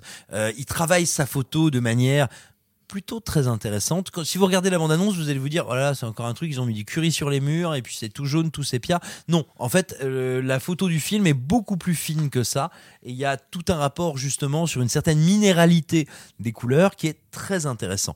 Mais, au-delà de ça, euh, on sent qu'il n'a pas eu la possibilité de s'affranchir, on va dire, du, cahier des charges euh, de l'horreur contemporaine, enfin, non pas contemporaine, de l'horreur industrielle, où il y a quantité de jumpscares et il ne sait pas faire des jumpscares. Donc tu recommandes ou tu recommandes Non, pas je The recommande pas. J'ai une Si vous- question, c'est c'est mieux ou c'est moins bien que Rings, qui était l'une des pires. Ah non, c'est moins pire, c'est moins pire. Ah, bon, bah, mais ça mais va, je alors. te dirais, je te dirais tout bêtement, euh, si vous avez une carte illimitée ou si vous avez euh, gagné 10 balles dans un pari il y a pas longtemps, que vous êtes un peu nostalgique de cette époque-là, vous allez tomber sur un film qui n'est pas très bon, mais qui contient quelques très jolies scènes et qui va sans doute vous vous amener à réfléchir un petit peu à, à ce qu'ont ce qu'ont été certains tropismes horrifiques qui soudain ont vieilli. Mais non, c'est pas un bon film, c'est un film raté, mais, mais c'est un film qui arrive à un moment où voilà, si on est cinéphile, il y a plein de petits trucs à grappiller dedans.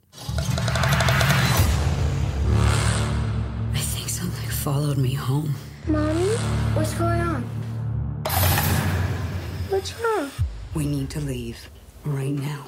Le cinéma ne se conjugue pas qu'au présent, il se conjugue aussi au passé. J'adore cette phrase complètement pétée qui me fera toujours rire. Non, non, elle est abjecte. hein. Le cinéma se conjugue au présent et au passé, c'est horrible. Tout le monde me regarde avec des, avec des regards, à- à- à- des envies de suicide. Nous allons parler de cinéma passé. En avant.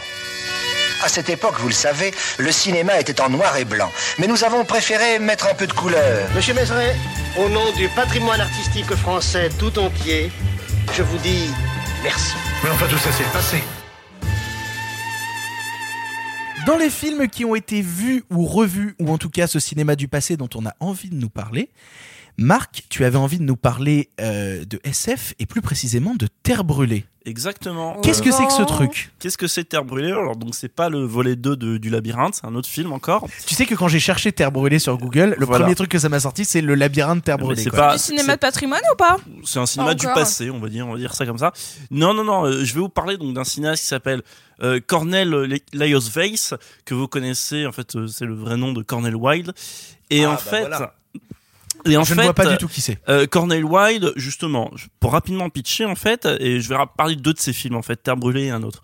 C'est Oh. un, c'est un acteur, c'est un acteur de, américain d'origine austro-hongroise. Enfin, il fait partie de la génération qui a émigré en Amérique et qui a fait le belâtre, euh, le beau gosse dans nombre de productions américaines des années 40, 50. Il a joué dans Sous le plus grand chapiteau du monde, dans Ambre, dans euh, dans euh, Liver to Have- Heaven.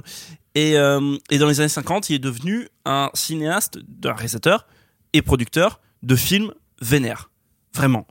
Et c'est Qu'est-ce que tu entends par vénère? Euh, des, des- des films que je mettrais ma main à couper, que Fabrice Duvel aime beaucoup ces films-là. C'est un pari. D'accord. Mais euh, tu lui poseras la question. Mais, euh, mais, mais moi, je vais parler particulièrement de deux films. Donc, il a fait, il a fait un film de, de bagnole qui s'appelle Le, Le Virage du Diable, qui est justement assez punchy. Il a fait euh, un film de Tu, guerre. tu l'as vu toi Simon celui-là? Alors il y a, il y, a, il y, a, il y a longtemps, mais oui. Euh, Et voilà. punchy, oui, c'est le terme. un, un film de guerre qui s'appelle Le sable était rouge. Bon, voilà, le, le titre en dit long. Mais en fait, je voudrais parler de deux de ces films. Terre brûlée, et ensuite, je parlerai de La proie nue. Terre brûlée, c'est un film de circonstance, un film post-apocalyptique, c'est la fin du monde. C'est un film qui parle d'une pénurie, euh, et, enfin, pas d'une pénurie, d'une crise écologique qui génère une pénurie énergétique, une pénurie alimentaire, euh, et qui est notamment, euh, euh, qui provoque aussi, comment dire, un, un dérèglement mondial sur tous les continents, c'est pas que, que en Occident, et euh, où on suit un père de famille bourgeois, anglais comme il faut, londonien, etc., qui va s'isoler à la campagne avec sa petite famille, euh, rencontrer quelques personnages sur la route, et, euh, et qui d'un côté est un personnage bienveillant, et de l'autre côté est un personnage qui est prêt à absolument tout pour mettre sa famille à l'abri et rejoindre leur point, leur point de sécurité qui est en Écosse, loin de la civilisation anglaise.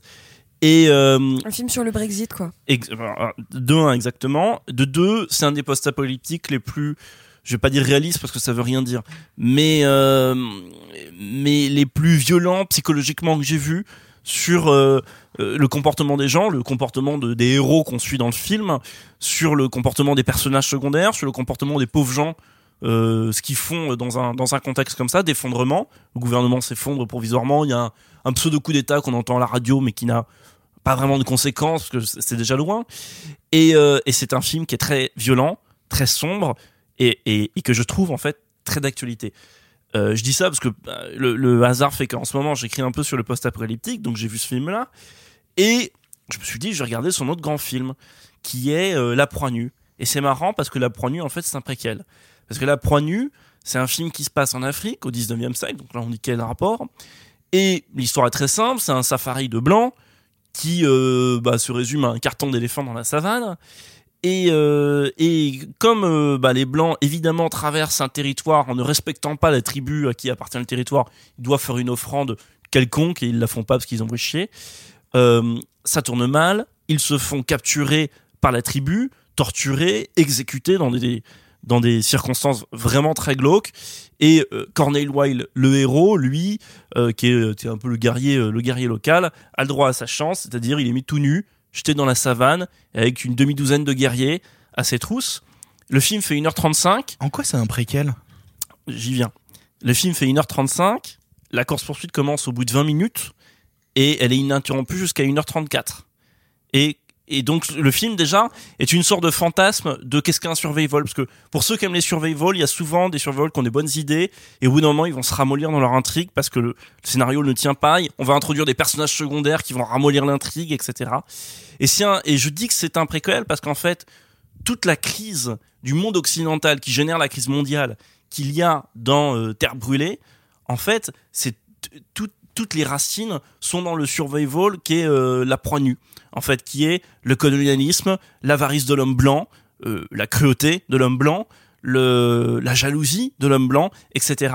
Et c'est un film qui est impitoyable sur le sort de l'humanité.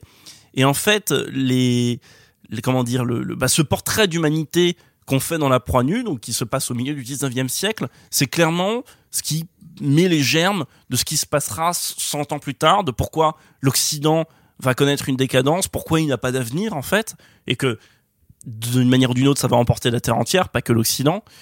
Et, euh, et c'est surtout, c'est un des survival les plus âpres que j'ai vu, dont l'âpreté fait écho à celle du post-apo. C'est marrant parce que tu, tu, tu en parles et j'ai l'impression vraiment que c'est un film qui aurait pu sortir genre aujourd'hui parce que euh, tu parles de ce côté survival, euh, de ce côté effondrement. Bah il y a eu sur Canal Plus la série de l'effondrement, donc on mine de qui rien. est brillante, qui est absolument brillante. Si Euh, moi j'ai quelques reproches sur le fond. Je trouve que la technique est incroyable et je trouve que le fond euh, manque parfois sur certains épisodes et qu'on est là genre c'est très sympa, mais j'aimerais que vous me racontiez plus que que des courses poursuites un peu basiques.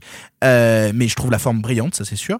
Euh, c'est des vrais paris de mise en scène. Mais j'ai l'impression que là dont on parle, c'est des trucs qui se regarderaient aujourd'hui avec vraiment euh, un côté toujours aussi frais. Ah bah il y a, y a 10 minutes, enfin 5 minutes d'introduction dans, Terre brûlée qui font un peu froid aux yeux. Une voix off. Après, c'est- le film a, les clichés du post-apo, c'est-à-dire une manière de résumer la catastrophe, etc. qui passe par des voix off, des images d'archives, la bombe atomique, etc. qui sont des lieux communs, mais qui pour une raison euh, un peu trop évidente malheureusement paraît extrêmement d'actualité. Et euh, c'est comme dans euh, c'est comme dans bah, l'autre là, la proie nue. C'est un c'est un c'est un survival qui apparaît esthétiquement. Évidemment, il est daté, il date de 65. Apparaît esthétiquement, le film narrativement, n'a- n'a- enfin le survival n'a pas bougé depuis en fait. Il y a même pas un truc qui a vieilli dans le film. Mais il y a un truc qui est, enfin moi qui me touche et m'intéresse dans ce que tu dis. Euh, on est en train de redécouvrir aujourd'hui, tu vois, tu parlais de la crise de l'Occident. euh, on est en train de redécouvrir, par exemple, que euh, la crise écologique, en réalité, a été, j'allais dire prophétisée, mais ça n'est pas le terme, a été intellectualisée, annoncée et prévue dès le début des années 70 et qu'on ne l'a pas écouté. On est en train de s'en rendre compte aujourd'hui. Et puis, si on regarde aussi dans la littérature, on se rend compte qu'un roman comme Maléville, alors certes, qui est écrit avec la peur de l'époque, c'est un roman de Robert Merle qu'il faut absolument lire, qui est sublime, dont l'adaptation cinématographique n'est pas parfaite, mais est intéressante. Et on est en train de redécouvrir euh, qu'il y a des auteurs dans tous les domaines, dans tous les arts, dans les années 60, 70, qui, avec une acuité phénoménale et passionnante, nous ont dit l'effondrement est à nos portes. Et c'est ce que je précise que je n'ai pas vu les deux films dont tu parles, mais c'est ce que ça m'évoque Alors ma main immédiatement. coupée que te connaissant, il te plairait beaucoup. Et en fait, malheureusement, l'essentiel de sa filmographie à ce type-là est pas hyper disponible. Alors celui-là, La Proie Nue, le Survival, Et La Proie il Nue, j'en ai existe déjà en entendu Blu-ray. causer, il ouais. existe en Blu-ray, mais sur le reste, bon, voilà, c'est pas, euh, c'est pas le, le, le cinéaste le plus facile à trouver aujourd'hui. Puis aussi parce que voilà, c'est un, c'est un cinéaste qui, est- c'est un acteur qui est devenu cinéaste. C'est pas, c'est, puis c'était pas un acteur très connu. Euh, euh, euh, il- pas dans tous. Il joue dans une partie, dans, dans le sur, dans le, le sur- euh, pardon, dans le post-apo par exemple. euh, Terre brûlée, il ne joue pas, mais dans la proie nue, euh, c'est lui. C'est lui la proie nue, c'est lui qui fait l'homme, The Man. Il a pas de nom d'ailleurs son personnage. Mais euh, mais voilà, et ça a été vraiment une sorte de de, de claque pour ces films qui euh, bah, sont un peu passés. euh, euh, un arrière-plan de l'histoire du cinéma parce qu'ils sont un peu inclassables. La Terre brûlée, ça sort en 65. On est après Hollywood classique. On est Et un avant peu avant. le Max avant on est avant le nouvel. Hollywood, donc ça rentre nulle part. C'est un film qui ressemble même pas du cinéma américain. Enfin, tellement c'est, ça va au bout des choses. Le film va au bout. Il y a au- aucun élément du film. On se dit ah merde, j'aurais bien voulu que ça aille plus loin. Le film va au bout de tout ce qu'il propose. Et, euh, et donc pour moi, ça a été vraiment une énorme découverte. Et j'aimerais, euh, voilà, si j'avais un souhait, euh, là, ça serait de voir ces films-là, en particulier ces deux-là. J'ai regardé ces deux autres aussi qui sont assez beaux, mais de voir ces, ces, ces deux-là euh, réédités parce que pour moi, ils ont du sens. Ils ont du sens à être revus aujourd'hui. Donc, donc tu nous encourages à y jeter un coup d'œil à ta Ouais, jeter un coup d'œil, ouais. Cornel Wilde. Simon, toi de ton côté, t'avais envie euh, de redonner un coup de projecteur à un film qui est euh, plus connu, mais, euh, mais peut-être que certains ne l'ont pas vu, donc qui pourraient le voir, ou pour d'autres le revoir. T'avais envie de nous, de, dire deux mots sur Vidéodrome de Cronenberg. Television can change your mind. Videodrome will change your body. Long live the new flesh. It will shatter your reality. Videodrome. Videodrome, starring Deborah Harry and James Woods. A shocking new vision from the creator of Scanners. J'avais envie de reparler de Vidéodrome pour deux raisons. Bon, la première, tout simplement, c'est parce que c'est probablement, euh, avec Massacre à la tronçonneuse, un de mes films préférés. Loin de moi l'idée de vous dire, c'est le meilleur film de tous les temps. Simon non, est donc un garçon qui va bien. hein. voilà. Non, mais vraiment. Ah, ah, Après, après, je trouve ça cool que t'en reparles parce que personnellement, moi, je l'ai, je l'ai- j'ai eu la chance Vidéodrome de le découvrir en salle. Euh, quand euh, UGC, en fait, UGC fait des rétrospectives et des fois rediffuse certains films. Ils avaient rediffusé Vidéodrome et c'est un film. J'aime beaucoup en fait tout ce qu'a fait Cronenberg euh, depuis la fin des années 90. Donc j'adore Existence, j'adore Spider, j'adore des trucs euh, un peu plus réels comme euh, comme euh, comme History of Violence. ouais History of Violence et les promesses de l'ombre et etc. Mais Vidéodrome à l'époque m'a tellement perturbé, et tellement laissé euh, un sentiment étrange que je crois que j'en ai quasi plus de souvenirs. Donc je suis content que t'en reparles. Pour moi, c'est le chef-d'œuvre absolu de David Cronenberg. Euh, Il y a plein d'autres films de lui que j'aime. Il y en a plein que il y en a certains que j'adore. Il y en a d'autres qui me passionnent et me fascinent. Pour moi, c'est le sommet de sa carrière. Voilà. Euh, Au-delà de ça. euh, et tu vas comprendre pourquoi est-ce que j'ai voulu en parler pour cette première émission. Euh, parlons du prémisse de Vidéodrome. On va suivre James Woods qui incarne Max Wren. Max Wren dirige une petite chaîne du câble à l'époque où naissent pas comme les radios libres, mais pas très loin aux États-Unis, de petites chaînes du câble qui se font avec peu de capitaux et qui, pour exister, existent en faisant des programmes de niche. Et lui, ses programmes de niche, c'est ultra-violence et pornographie. Comment est-ce qu'il fait pour s'inspirer, pour trouver des idées de programmes Eh bien, il cherche, et c'est là où on en revient aux radios libres, il cherche des gens qui émettent, parce qu'à l'époque, on peut encore le faire techniquement, qui émettent exactement comme sur les radios libres, qui émettent des ondes vidéo de manière pirate. Et un jour, il tombe sur Vidéodrome, qui est une émission où euh, il faut bien savoir qu'à l'époque où le film est fait, le terme snuff movie n'existe pas. Le snuff movie n'existe pas dans la culture populaire, où on voit des gens masqués tuer d'autres personnes. Lui, son réflexe, c'est de se dire, bah, attendez, c'est évidemment de la fiction, mais qu'est-ce que c'est intéressant en termes d'effets spéciaux? On va, on va reproduire ça sur ma petite chaîne du câble. Sauf que ce qui se passe, et je ne vous en dirai pas plus, et croyez-moi, je vous parle des premières minutes du film, il réalise qu'à partir du moment où on a regardé Vidéodrome, on commence à halluciner et que ces, hallu- et que ces hallucinations se transmettent comme une maladie, comme une viralité. Alors, ce qui m'intéresse dans le film, pour moi, il illustre parfaitement ce que j'appellerais le génie de Cronenberg. Je crois que Cronenberg est quelqu'un qui a compris très tôt qu'il ne serait pas un metteur en scène du cadre, un metteur en scène du génie plastique, mais qu'en fait, il est quelqu'un qui a des idées brillantes et qui arrive admirablement à les, à les organiser, à les ordonner et que cette mise en scène très indolente, très faussement froide qu'il a, lui permet de développer du discours. Et ce film va développer un discours, à savoir un premier niveau, qui est le niveau auquel le film a, été reçu et la raison pour laquelle il a été, on va dire, commenté et admiré, c'est sur notre rapport à la violence, notre rapport à l'image et comment nous la, comment elle nous transforme et comment nous la transmettons aux autres. Et pourquoi est-ce que j'ai voulu parler de ce film sur ce premier podcast? Je suis content que tu en reparles parce que j'avais même oublié comment démarrer l'histoire en fait, putain. Voilà.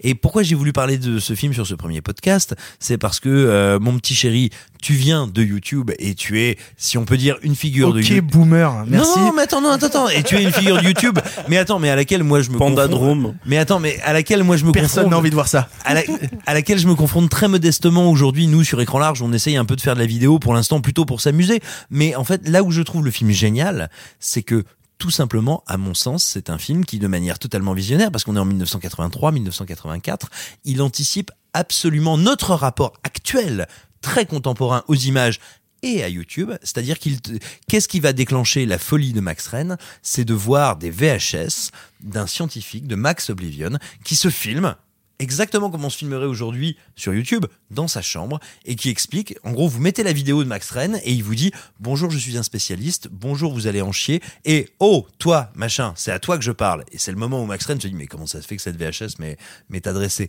Et en fait, c'est un film qui va parler de notre dépendance, ou plutôt, pas de notre dépendance dans un sens négatif, je ne dis pas ça, mais du rapport extrêmement intime et immédiat que nous allons entretenir avec un vidéaste qui nous parle et comment cette adresse directe transforme notre vie, transforme notre corps et comment surtout, à partir du moment où une image animée nous touche, nous heurte, comment cela change notre façon de voir le monde et si ça change notre façon de voir le monde, ça change notre corps et la manière dont il, évolue. Et c'est ce qui amène le film dans un dernier acte qui est complètement hallucinatoire, complètement fantastique, d'une violence sans nom et qui se termine sur un appel qui est littéralement euh, Vive la nouvelle chair. Et c'est un des films les plus incroyables que j'ai jamais vus de ma vie.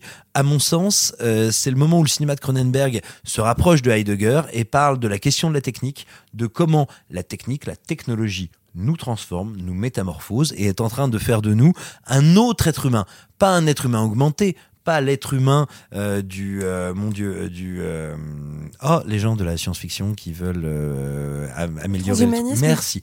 Pas un être humain transhumaniste mais comment de manière extrêmement concrète et terre à terre notre rapport à l'image et à sa viralité fait de nous des êtres différents et qui évoluent. Et pour moi, Vidéodrome est un des films les plus importants de l'histoire du cinéma parce qu'il pense déjà à dépasser le cinéma dans le cadre d'un film d'horreur terrifiant. Est-ce que tu parce qu'on compare souvent Vidéo- Vidéodrome et Existence. Est-ce que tu penses qu'ils ont la même démarche, l'un avec le rapport à l'image vidéo et l'autre au jeu vidéo?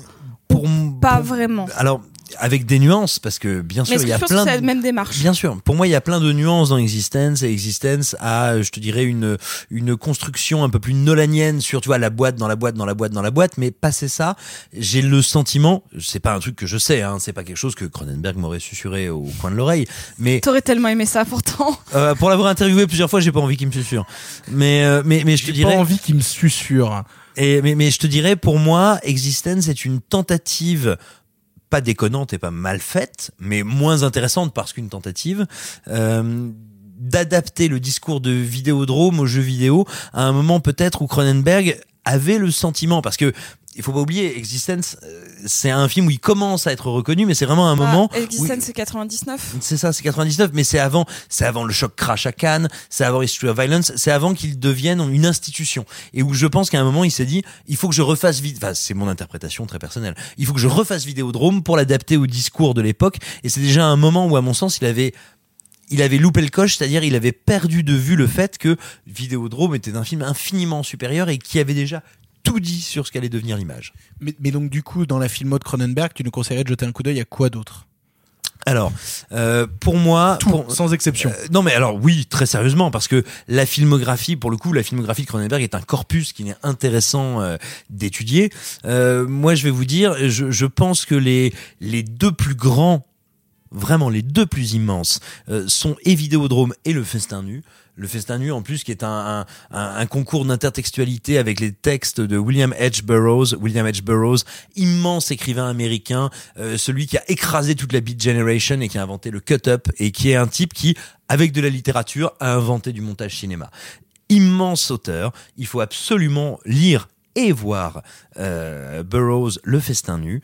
Euh, La Mouche est le premier film classique de Cronenberg, mais est une merveille également. Et si ces trois-là vous ont euh, envoyé en enfer, jetez-vous sur Chromosome 3. Chromosome 3. J'adore Chromosome 3. Alors chromosome ça 3, formidable. chromosome 3 dont il faut savoir pour l'anecdote, moi je vais vous dire une chose, euh, étant né en 86, euh, moi je commençais à m'intéresser aux films d'horreur, je me baladais dans les vidéoclubs et sur les brocantes et je voyais l'année où Marc a pris sa retraite, 86. et En plein ma gueule. bah, va, bah, va bien te faire foutre. hein. Et, euh, et, et donc, si tu veux, je voyais chromosome 3 et je me disais, attends, je vois jamais chromosome 1, chromosome 2. Si je vois que le 3, c'est vraiment de la merde. J'y ai pensé aussi, j'y ai pensé Mais ouais. aussi parce que mais c'est quelqu'un de ma famille qui me l'a prêté et et qui m'a dit vois chromosome 3 et la première fois que je lui ai dit c'est mais le 1 et le 2 elle m'a dit ta gueule Et voilà, ta et, gueule attends, va et- voir et puis chromosome attends, 3 et attends, et donc là, tu regardes chromosome 3, tu fais. Moi, je te dis ça, je suis tout jeune, hein, j'ai 11-12 ans. Je fais merde, c'est un Cronenberg. Merde, c'est vachement bien. Et après, tu te dis, mais pourquoi ça s'appelle chromosome 3 Et là où c'est, tu te dis, c'est, c'est les merveilles de la traduction française. C'est-à-dire que euh, le titre original du film, c'est The Breed. The Breed, ça veut dire la portée, comme une portée d'animaux qui mettent bas. C'est donc The Breed, la portée. Vous avez traduit ça par chromosome 3, sachant que c'est un film où il n'est pas question de chromosome et où il n'y a rien qui arrive en numéro 3. Donc c'est assez intéressant, mais il faut voir Chromosome 3. Si Chromosome 3 vous a encore charmé, alors là vous pouvez aller dans ses premiers films les plus euh, bizarroïdes, squameux, dégueulasses, à savoir Frisson et Rage. Et Scanners, on n'en parle pas? Si, alors j'allais te, j'allais te parler de Scanners, mais je te dirais Scanners que j'adore, hein, a pour moi une vibe de par la manière dont il était produit et, et fait très série B qui fait que je l'adore, mais non mais je l'adore, mais c'est un film qui est moins abouti en termes de mise en scène. Il a un charme fou, il y a, il y a toutes les obsessions de C'est un film Cronenberg. plus explosif. après après je sais pas une tempête sous mon crâne, Clara. je, je, je- je sais pas si c'est parce qu'ils sont plus actuels, mais je sais que je suis toujours plus sensible chez Cronenberg à ses films plus réalistes, comme justement History of Violence ou Les Promesses de l'ombre, que je trouve plus brutes et au final qui arrivent à me passer des messages que je que je, vais, je ne sais pas si je vais les comprendre un peu mieux, c'est peut-être naïf de dire ça, mais en tout cas, je trouve que le- leur côté euh, plus brut et toujours aussi organique dans le côté brut et humain me plaît peut-être plus. Ah, Alors c'est intéressant parce que je mettrai Les Promesses de l'ombre à part, qui est un film qui me passionne, mais euh, jusqu'à Crash, il me fascine. Et après Crash, pour moi, euh, tout d'un coup, si tu veux, euh, l'intelligentsia, une fois qu'avec History of Violence, il est devenu, j'ai envie de dire, pas dangereux parce que History of Violence qui est un très bon film que j'aime beaucoup mais qui pour moi est vraiment un film c'est euh, Cronenberg passé à la javel. Tu vois, là tout le monde dit genre oh là là c'est plus dangereux vraiment c'est génial hein. Oh là là maintenant qu'il y a plus de risque qu'est-ce que c'est bien? Et donc là il continue il fait ah bah quand je fais tout propre ça vous va bien? Et donc il fait pour moi pas ses crash, il fait des digests, il fait des synthèses, euh, des synthèses passées au savon de ses films, qui sont encore très accomplies et très intéressantes. Donc, donc t'aimes pas History of Violence si si si, je trouve que c'est un très bon film. Pas Cosmopolis. Euh, alors, alors Cosmopolis, Ah, j'ai si. plus de mal. Alors, Cosmopolis, non, non, non, Cosmopolis. pas du mal de Ah Cosmopolis. non, moi, Cosmo- je- moi, j'aime pas. Ah, j'adore Cosmopolis. J'aime pas. Battons-nous. Maps to the Stars Euh, J'aime non, pas. non, non, Maps Ah, to the non, Stars. non, Map to Ma- the Stars, c'est d'une branlette infinie, quoi. Maps Non, non, je déteste pas le film. Je déteste pas le film, mais mais mais si tu veux, euh, pour moi, Maps to the Stars, je te dirais. Alors, Cosmopolis, c'est un film pour moi qui est passionnant parce que pour le coup, il fait un travail d'humilité énorme. Il met toute la force de sa mise en scène au service du texte de Don. Vraiment. Et il, n'essaye pas un seul moment d'être Cronenberg. Il se dit, je veux servir ce texte. Je trouve qu'il le fait admirablement.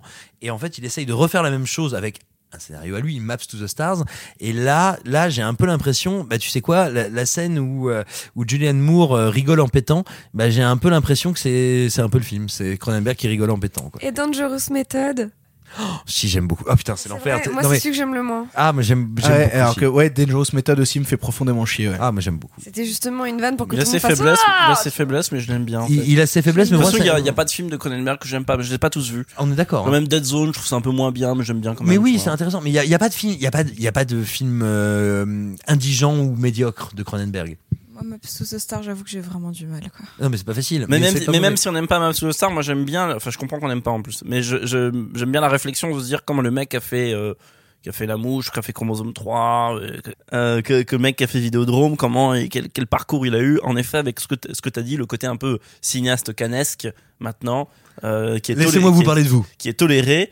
Mais j'aime bien comme, comme s'il avait dit tout ce qu'il avait à dire dans sa période cracra et que. Après, après, pour être honnête, je comprends qu'on n'aime pas Map to the Stars, mais je comprends encore mieux qu'on n'aime pas Cosmopolis parce que, euh, franchement, si c'est pour voir Robert Pattinson se faire tout, tout- de, se faire euh, tripoter la prostate, euh, On préfère The Lighthouse. se, se faire tout, Se tout la faire prostate. toutou de la prostate. Est-ce que tu la- et c'est pas le moment de nous parler de ta vie Non, bah, Se faire tout la prostate, c'est le pitch de The Lighthouse. oui, mais alors personnellement, Sophie a fait la blague juste avant toi. C'est pas bien. ce que t'as fait, Marc. J'ai pas entendu. tout le monde a saturé soudainement, c'était un pas miracle. entendu, Sophie, Merci désolé. beaucoup. T'as saturé, j'ai pas entendu. C'est tout ce que t'as à dire Qu'elle a saturé C'est ça ton excuse En, en- en- en- en tout cas, quoi- en tout cas, quoi qu'il arrive, euh, moi je le fais pas dans une limousine. De faire tout tout la prostate Exactement, tu vois. Bref, Même si vous- c'est Juliette Binoche. Bref, vous l'aurez compris, revoyez euh, la filmo de Monsieur Cronenberg, mais surtout euh, jetez un coup d'œil si vous ne l'avez jamais vu. Putain, il y a des gens qui auront peut-être la chance de découvrir Vidéodrome. Voyez Vidéodrome, c'est un film important.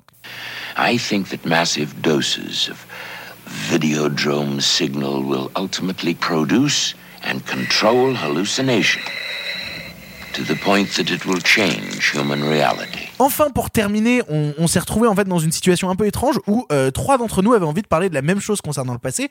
Sauf qu'en fait, on se rend compte que, euh, bah, en fait, on en a déjà beaucoup parlé dans la première partie, mais il y a des choses qu'on n'a pas dit et sur lesquelles j'aimerais revenir, puisqu'on avait tous les trois, Clara, Sophie et moi, envie de vous parler de Fabrice Duvels, parce que Fabrice Duvels, avant que ce soit Adoration et avant que ce soit toutes ces choses-là, a fait des films qui sont ultra intéressants et qui même détestés par certains ont été adorés.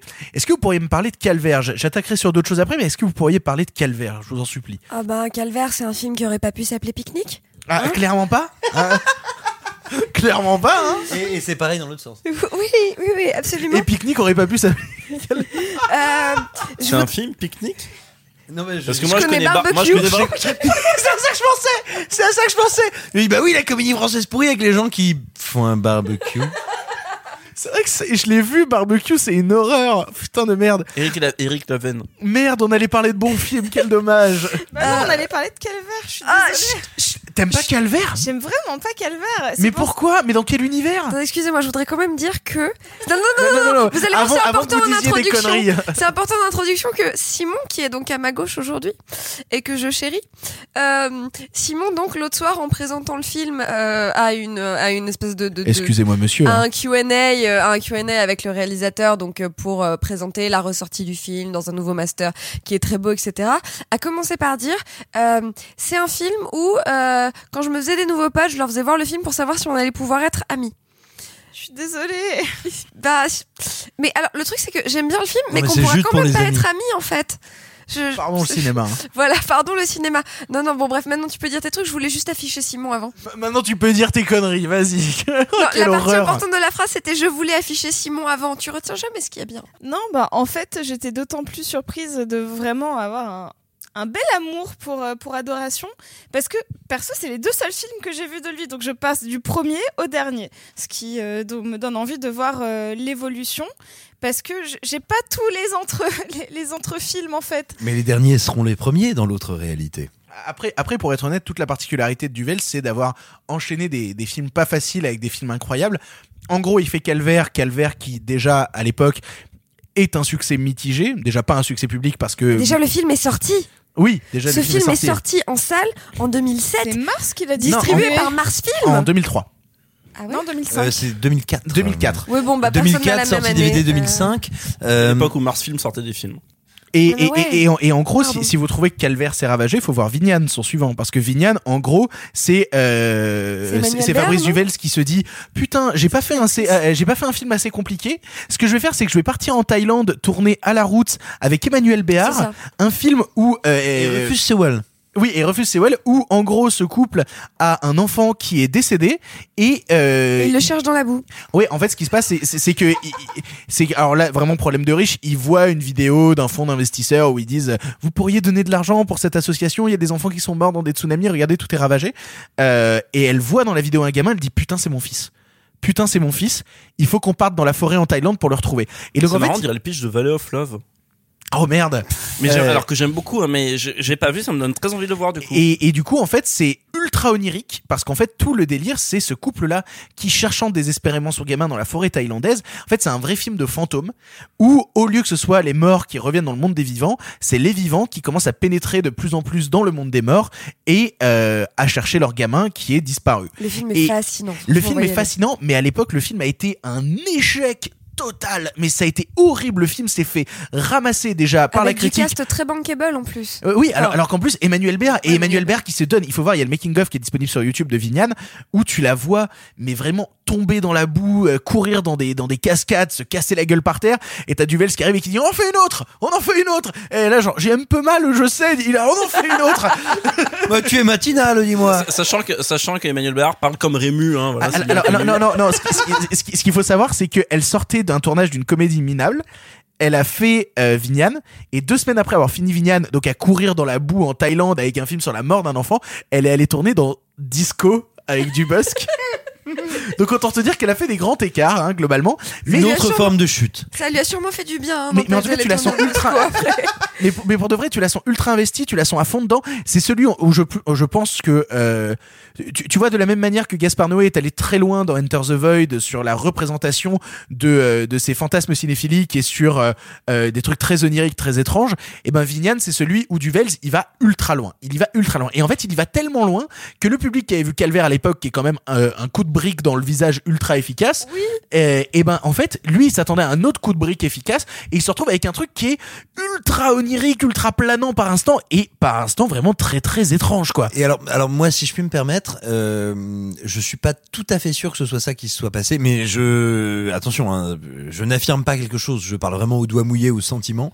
Euh, Vignane a été fait avec un budget supérieur à Calvaire et a été, en fait, Calvaire très Calvaire, rapidement. c'est vraiment fait avec 20 balles et un plat à gratin. Donc. Oui, non mais ouais, non mais surtout Il Calvaire. le mange pendant euh, longtemps, Cal- ce Calvaire putain de est, très Calvaire est très peu exploité en salle parce que bah, littéralement c'est compliqué. Elle est magnifique Euh, la scène du gratin. Attendez, je oui. j'avais pas recapté. Elle est géniale. Met à chanter, c'est magnifique. de- Calvaire. devient un film culte très rapidement en vidéo et moi je peux vous le dire parce que euh, comme je le disais à la présentation du film ayant grandi entre la Bourgogne et le Cantal bah si tu veux je risquais pas de le J'ai voir en grandi salle en Isère, tu peux pas te plaindre. mais, mais pareil, non, c'est pas pour me plaindre, c'est pas ça. C'est que du coup, je lisais Mad et je l'ai découvert en DVD quand j'ai pu, et ça a été le cas de beaucoup de gens, et il y a eu vraiment une, une tension sur Vignane, c'est-à-dire que c'est un film qui a beaucoup plus de budget, qui a littéralement une star. Il faut pas oublier que euh, Emmanuel Béard, qui est une immense... Tu vois, une ennemie, c'est-à-dire que même euh, le, le, le- le comédien principal, c'est quelqu'un qui est identifié à l'époque. Et, et- et- et puis surtout, tous les acteurs thaïlandais sont des stars en Thaïlande. Voilà. C'est-à-dire qu'il y a un des mecs qui les guide à un moment, c'est une star du rap en Thaïlande. Il y a un grand Mais- mais acteur du- thaïlandais qui joue dedans. Mais du coup, il y a beaucoup de gens qui vont découvrir le film,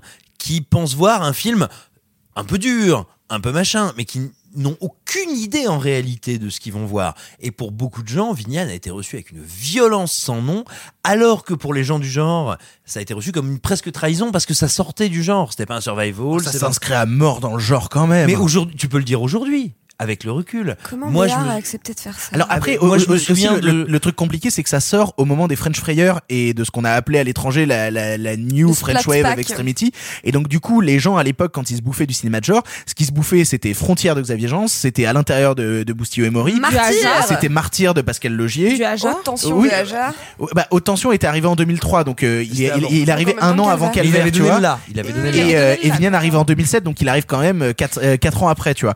Mais que je veux dire, c'est qu'à l'époque, tu mates ces films-là, tu mates Martyr et tout, tu te prends une habitude sur ces trucs-là, et soudainement, tu te prends Vignane dans le visage, qui est un film de genre très marqué, mais qui est un film de genre qui a pas du tout les mêmes ambitions que ce que faisait la New French Wave of Extremity, et on l'a tout de suite mis dedans, en fait, Duvels, on l'a tout de suite mis dedans, not- notamment, il y a eu ce docu qui s'appelle Viande d'origine française, qui parlait justement de cinéma de genre français, et en tout cas francophone, et t'as Duvels qui est interviewé dedans, et à part Calvaire, en plus à l'époque il parle de Vignane, t'as envie de lui dire mais qu'est-ce que tu fous là-dedans en fait? Pourquoi ils t'ont invité Parce ça que s'inscrit tellement. En fait, j'a- j'avais vraiment l'impression avec Calvaire de voir un film comme j'avais euh, perçu à l'époque, ben à haute tension. Je voyais vraiment Martyr, frontière. Martyr, frontière. Enfin, c'est je- et je voyais. euh, bah, Et t'es pas touché par exemple par euh, pour moi Jackie Berroyer amène là-dedans une touche de, vulnéra- de vulnérabilité et de poésie qui désamorce complètement ça. Non, en vrai, euh, donc encore une fois, c'est la troisième fois que je le vois et ça fait trois fois Le que je reste euh, que je reste complètement insensible au film parce que euh, parce que je vois des codes de cinéma étranger, notamment euh, ce côté un peu consanguinité, village, etc.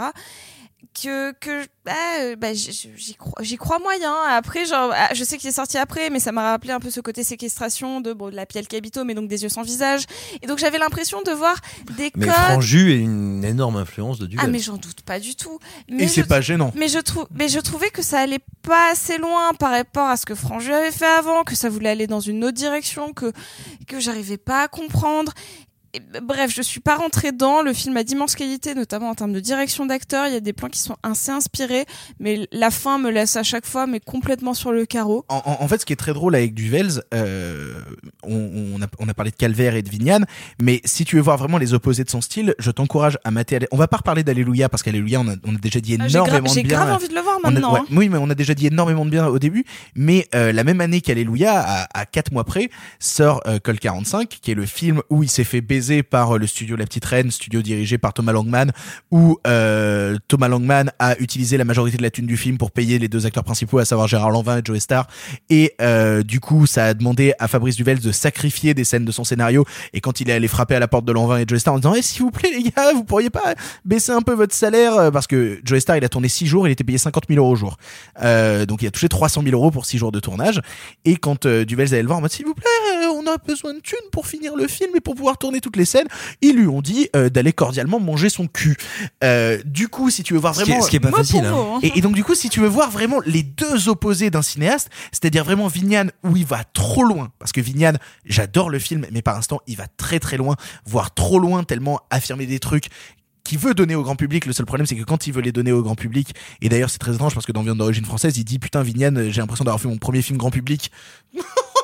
Oh, monsieur Non, c'est faux. Euh, il veut tellement donner des trucs euh, très perso au public qu'au final, bah, ils sont trop perso et ils sont trop à lui.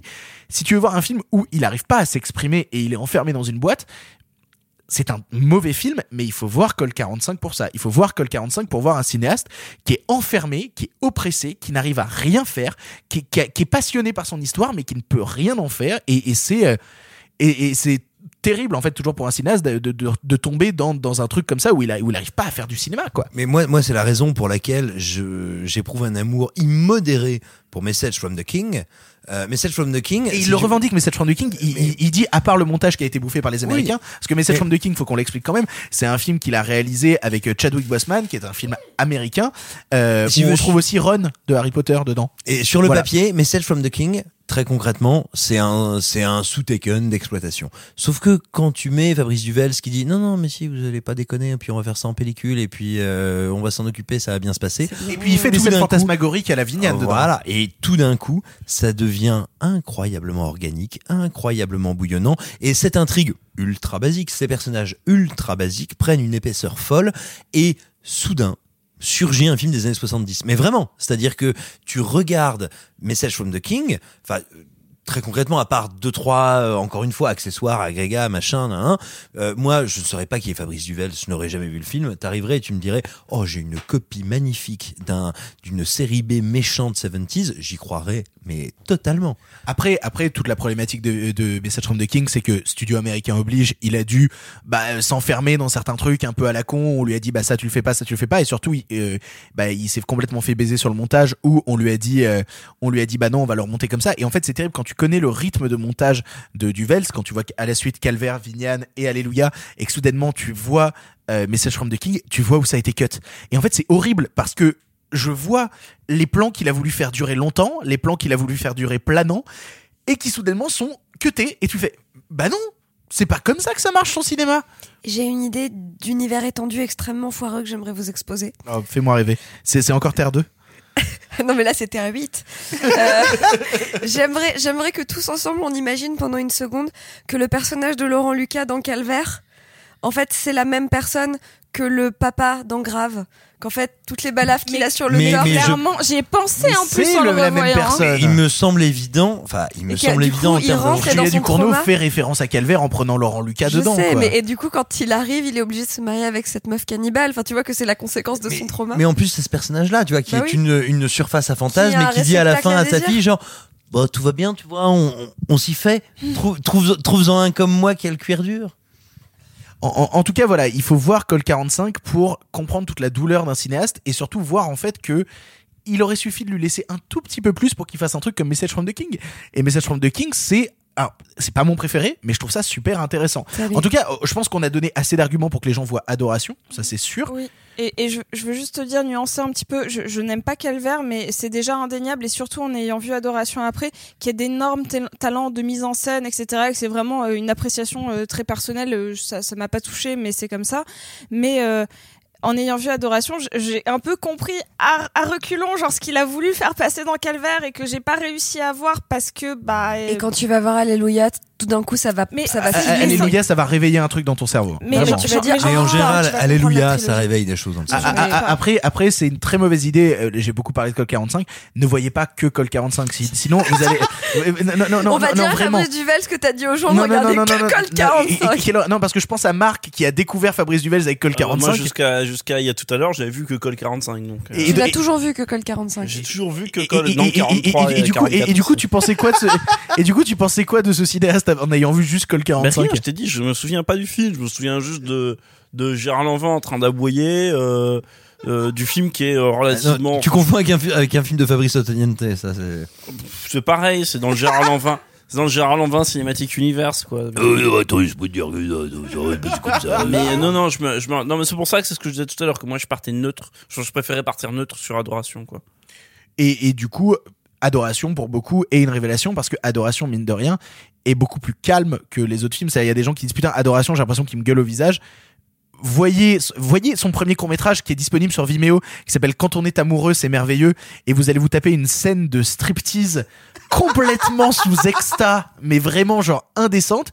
Et en fait, tout le pour pour vous resituer un peu le court métrage pour que vous compreniez, en gros, c'est une nana qui appelle un stripteaseur et euh, je sais plus si elle le tue ou s'il meurt. Euh, je, sais Oh plus comment là, il meurt. Je, je, je l'ai pas revu En, tout cas, le bonhomme, le, le bonhomme, il se passe un truc avec le bonhomme et il décède. Et en fait, elle est tellement tombée amoureuse de lui quand elle l'a vu ce, ce stripteaseur euh, euh, déguisé en cowboy qu'elle décide de le garder. Et donc du coup, elle dort avec lui et puis elle le lave, etc. Alors que le mec est littéralement en sang. Euh, des- il y a Bah, une c'est scène- un cadavre. C'est ça, il y a une scène où elle le nettoie dans la baignoire et tout, alors que c'est vraiment juste le mec est en train de se décomposer. Il y a un moment où elle, elle, elle appelle un couple échangiste pour essayer de faire de l'échangisme avec elle et son cadavre et un autre couple en face. Et c'est super bizarre. Pendant qu'il y a en face euh, Jean-Luc Couchard, cet acteur belge merveilleux, qui joue un mec difforme, chauve, qui a une prothèse à la tête absolument immense au-dessus et qui est fou amoureux d'elle et qui lui chante des chansons à sa fenêtre alors qu'il est euh, il est apprenti boucher chez Jackie Berroyer. on dirait un film de Jean-Pierre Jeunet Et d'ailleurs, et d'ailleurs, C'est et, et d'ailleurs, c'est euh, euh, sur ce film que se noue vraiment la relation euh, entre Duvels et, et Berroyer. Ils avaient déjà eu l'occasion de travailler à Canal Plus ensemble, mais c'est vraiment là-dessus où se crée un lien, et c'est ce qui va faire que euh, Berroyer va arriver sur Calvaire. L'anecdote qui est assez rigolote pour ceux qui ont déjà vu le film ou pour ceux qui vont le voir d'ailleurs, c'est qu'à l'origine, il faut savoir que dans Calvaire, il y a aussi Philippe Naon, qui est un des papes du Oui, Philippe Naon qui l'a ramené sur Col 45. Il y a une scène avec Philippe Naon dans Col 45 où Philippe Naon joue un préfet et il y a un plan qui est incroyable où il est derrière le cercueil à voir Gérard Lanvin se taper avec les autres et tu vois la gueule de Philippe Naon et tu sens qu'il sait pas ce qu'il fout là. Genre vraiment, il regarde les autres se battre, est là genre putain, qu'est-ce que c'est que cette merde dans laquelle je me suis fourré. Et, et donc Philippe Naon, qui est un des papes du cinéma de genre français, qui joue l'homme bourru, difficile, dangereux, qui a été, euh, on va dire, révélé aux cinéastes français et au grand public par euh, par Gaspard Noé, par Seul au monde. Et puis après par Camelot, mine de rien parce qu'il a eu un rôle important dans Camelot. Et, et en fait, dans euh, Seigneur, euh, dans Calvaire, à l'origine, il devait jouer le rôle de Bartel, il devait jouer le rôle de l'aubergiste. qui- sérieux? Eh Ben oui, qui est joué par Berroyer. Oh merde Et en fait, et en fait, c'est. Berroyer qui lui a fait genre. Euh, papa, papa, moi je ferais bien, moi je ferais bien le bonhomme. Et Je vois, le je, vois, chasse- je vois pas du tout Naon jouer Ah bah, c'est pas possible. Bah, Et- ça et- enlève, ça enlève toute la poésie et toute la vulnérabilité du Et, film. et puis surtout, Naon est tellement bourru, et, et- et- alors que C'était Berroyer. un autre film. Oui, et puis surtout, C'était euh, un autre film, Berroyer film. arrive à être, à, à être touchant, tu vois. Et, et Naon, j'aurais du mal à l'imaginer Ah bah, en, en, en- en Attends, papy touchant eh, qui le pleure. fameux le fameux plan qui commence sur le miroir de la salle de bain où le personnage de Bartel se retourne, se dessape et va très gentiment euh, violer Laurent Lucas, si tu veux. Tu peux pas trop imaginer Philippe Naon sortant la réplique genre mais moi aussi je suis content. Mais, mais, mais, mais par contre, mais par contre, dans Calvaire, tu peux parfaitement imaginer avec Naon cette scène incroyable où euh, où t'as euh, une bande de, de, de, de paysans chelous qui décident de choper un veau et euh, de le tenir pour tous se faire sucer par un veau. Tu, tu vois cette scène dans euh, dans Est-ce dans t'est Calvaire obligé de ce truc-là à 23h, un mercredi, dans ton salon Et tout le monde n'a pas grandi en Bourgogne. Un peu de respect. ma, ma- ma- ma grande peur, c'est que les gens qui ont jamais vu la filmo de Duvels, ils vont retenir. Il y a des paysans qui se font sucer par un veau à un moment. Et tu- il faut que tu le répètes en plus.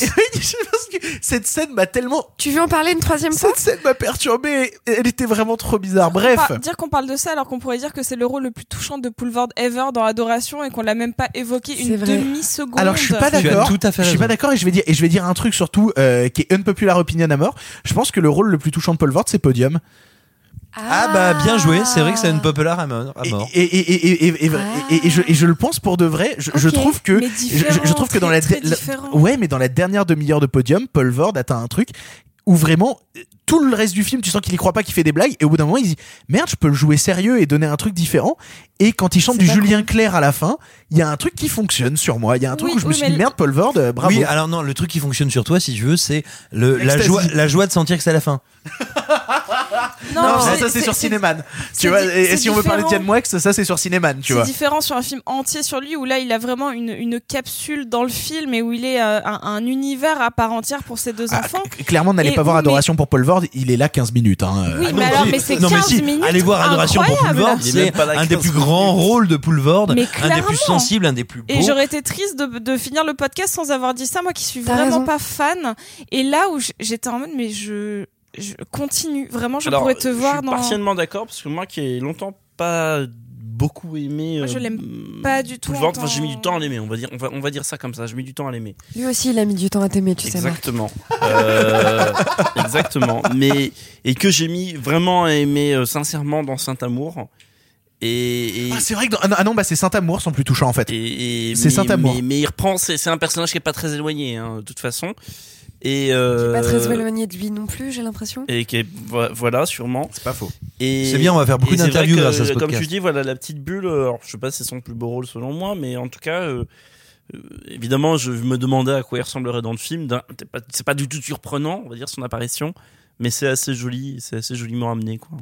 Et, et je crois que nous arrivons à la fin de ce podcast. Enfin Yes, ça y est, c'est la fin. Vous aussi, vous êtes arrivé à la fin de ce podcast. Ah, Bravo ah, ah, tu, tu, qui- tu déconnes, mais je suis sûr qu'il y a plein de gens qui vont être très heureux. Pour nous, Ça a fait la durée d'Avengers Endgame. hein. Euh, oui, bah pour, pour nous, ça m'annonce trois heures d'enregistrement parce que euh, nous ne pouvons pas parler moins. Euh, sachez que euh, tous nos propos ici ne sont pas du tout contrôlés et que nous sommes désolés de ce que nous avons pu dire. si ça a dérangé certains, excusez-nous. Quoi qu'il arrive, euh, nous sommes responsables de rien, nous nous excusons d'avance. C'était Pardon le cinéma épisode 1. J'espère que ça vous a plu. Si jamais ça vous a plu, vous savez que il est disponible sur YouTube et aussi sur toutes les plateformes qui diffusent des podcasts au monde. Voilà, globalement, vous pouvez l'écouter, le partager à votre voisin et leur dire que eh, la critique face cam euh, sur Internet, ça n'existe pas que euh, avec du face cam et ça existe aussi avec des gens En face euh, micro. En, en face micro, exactement. Et pas que sur Inter. Ah non, pardon. Non bah non bah non bah c'est complètement con mais en tout cas ça existe avec beaucoup d'amour beaucoup de gens et beaucoup de bière merci à tous de ce premier épisode on se retrouve dans deux semaines pour le suivant c'est enfin fini bonne soirée tout le monde Bonne soirée. Salut, bonne soirée. Connard. Arrêtez, Jean, c'est fini.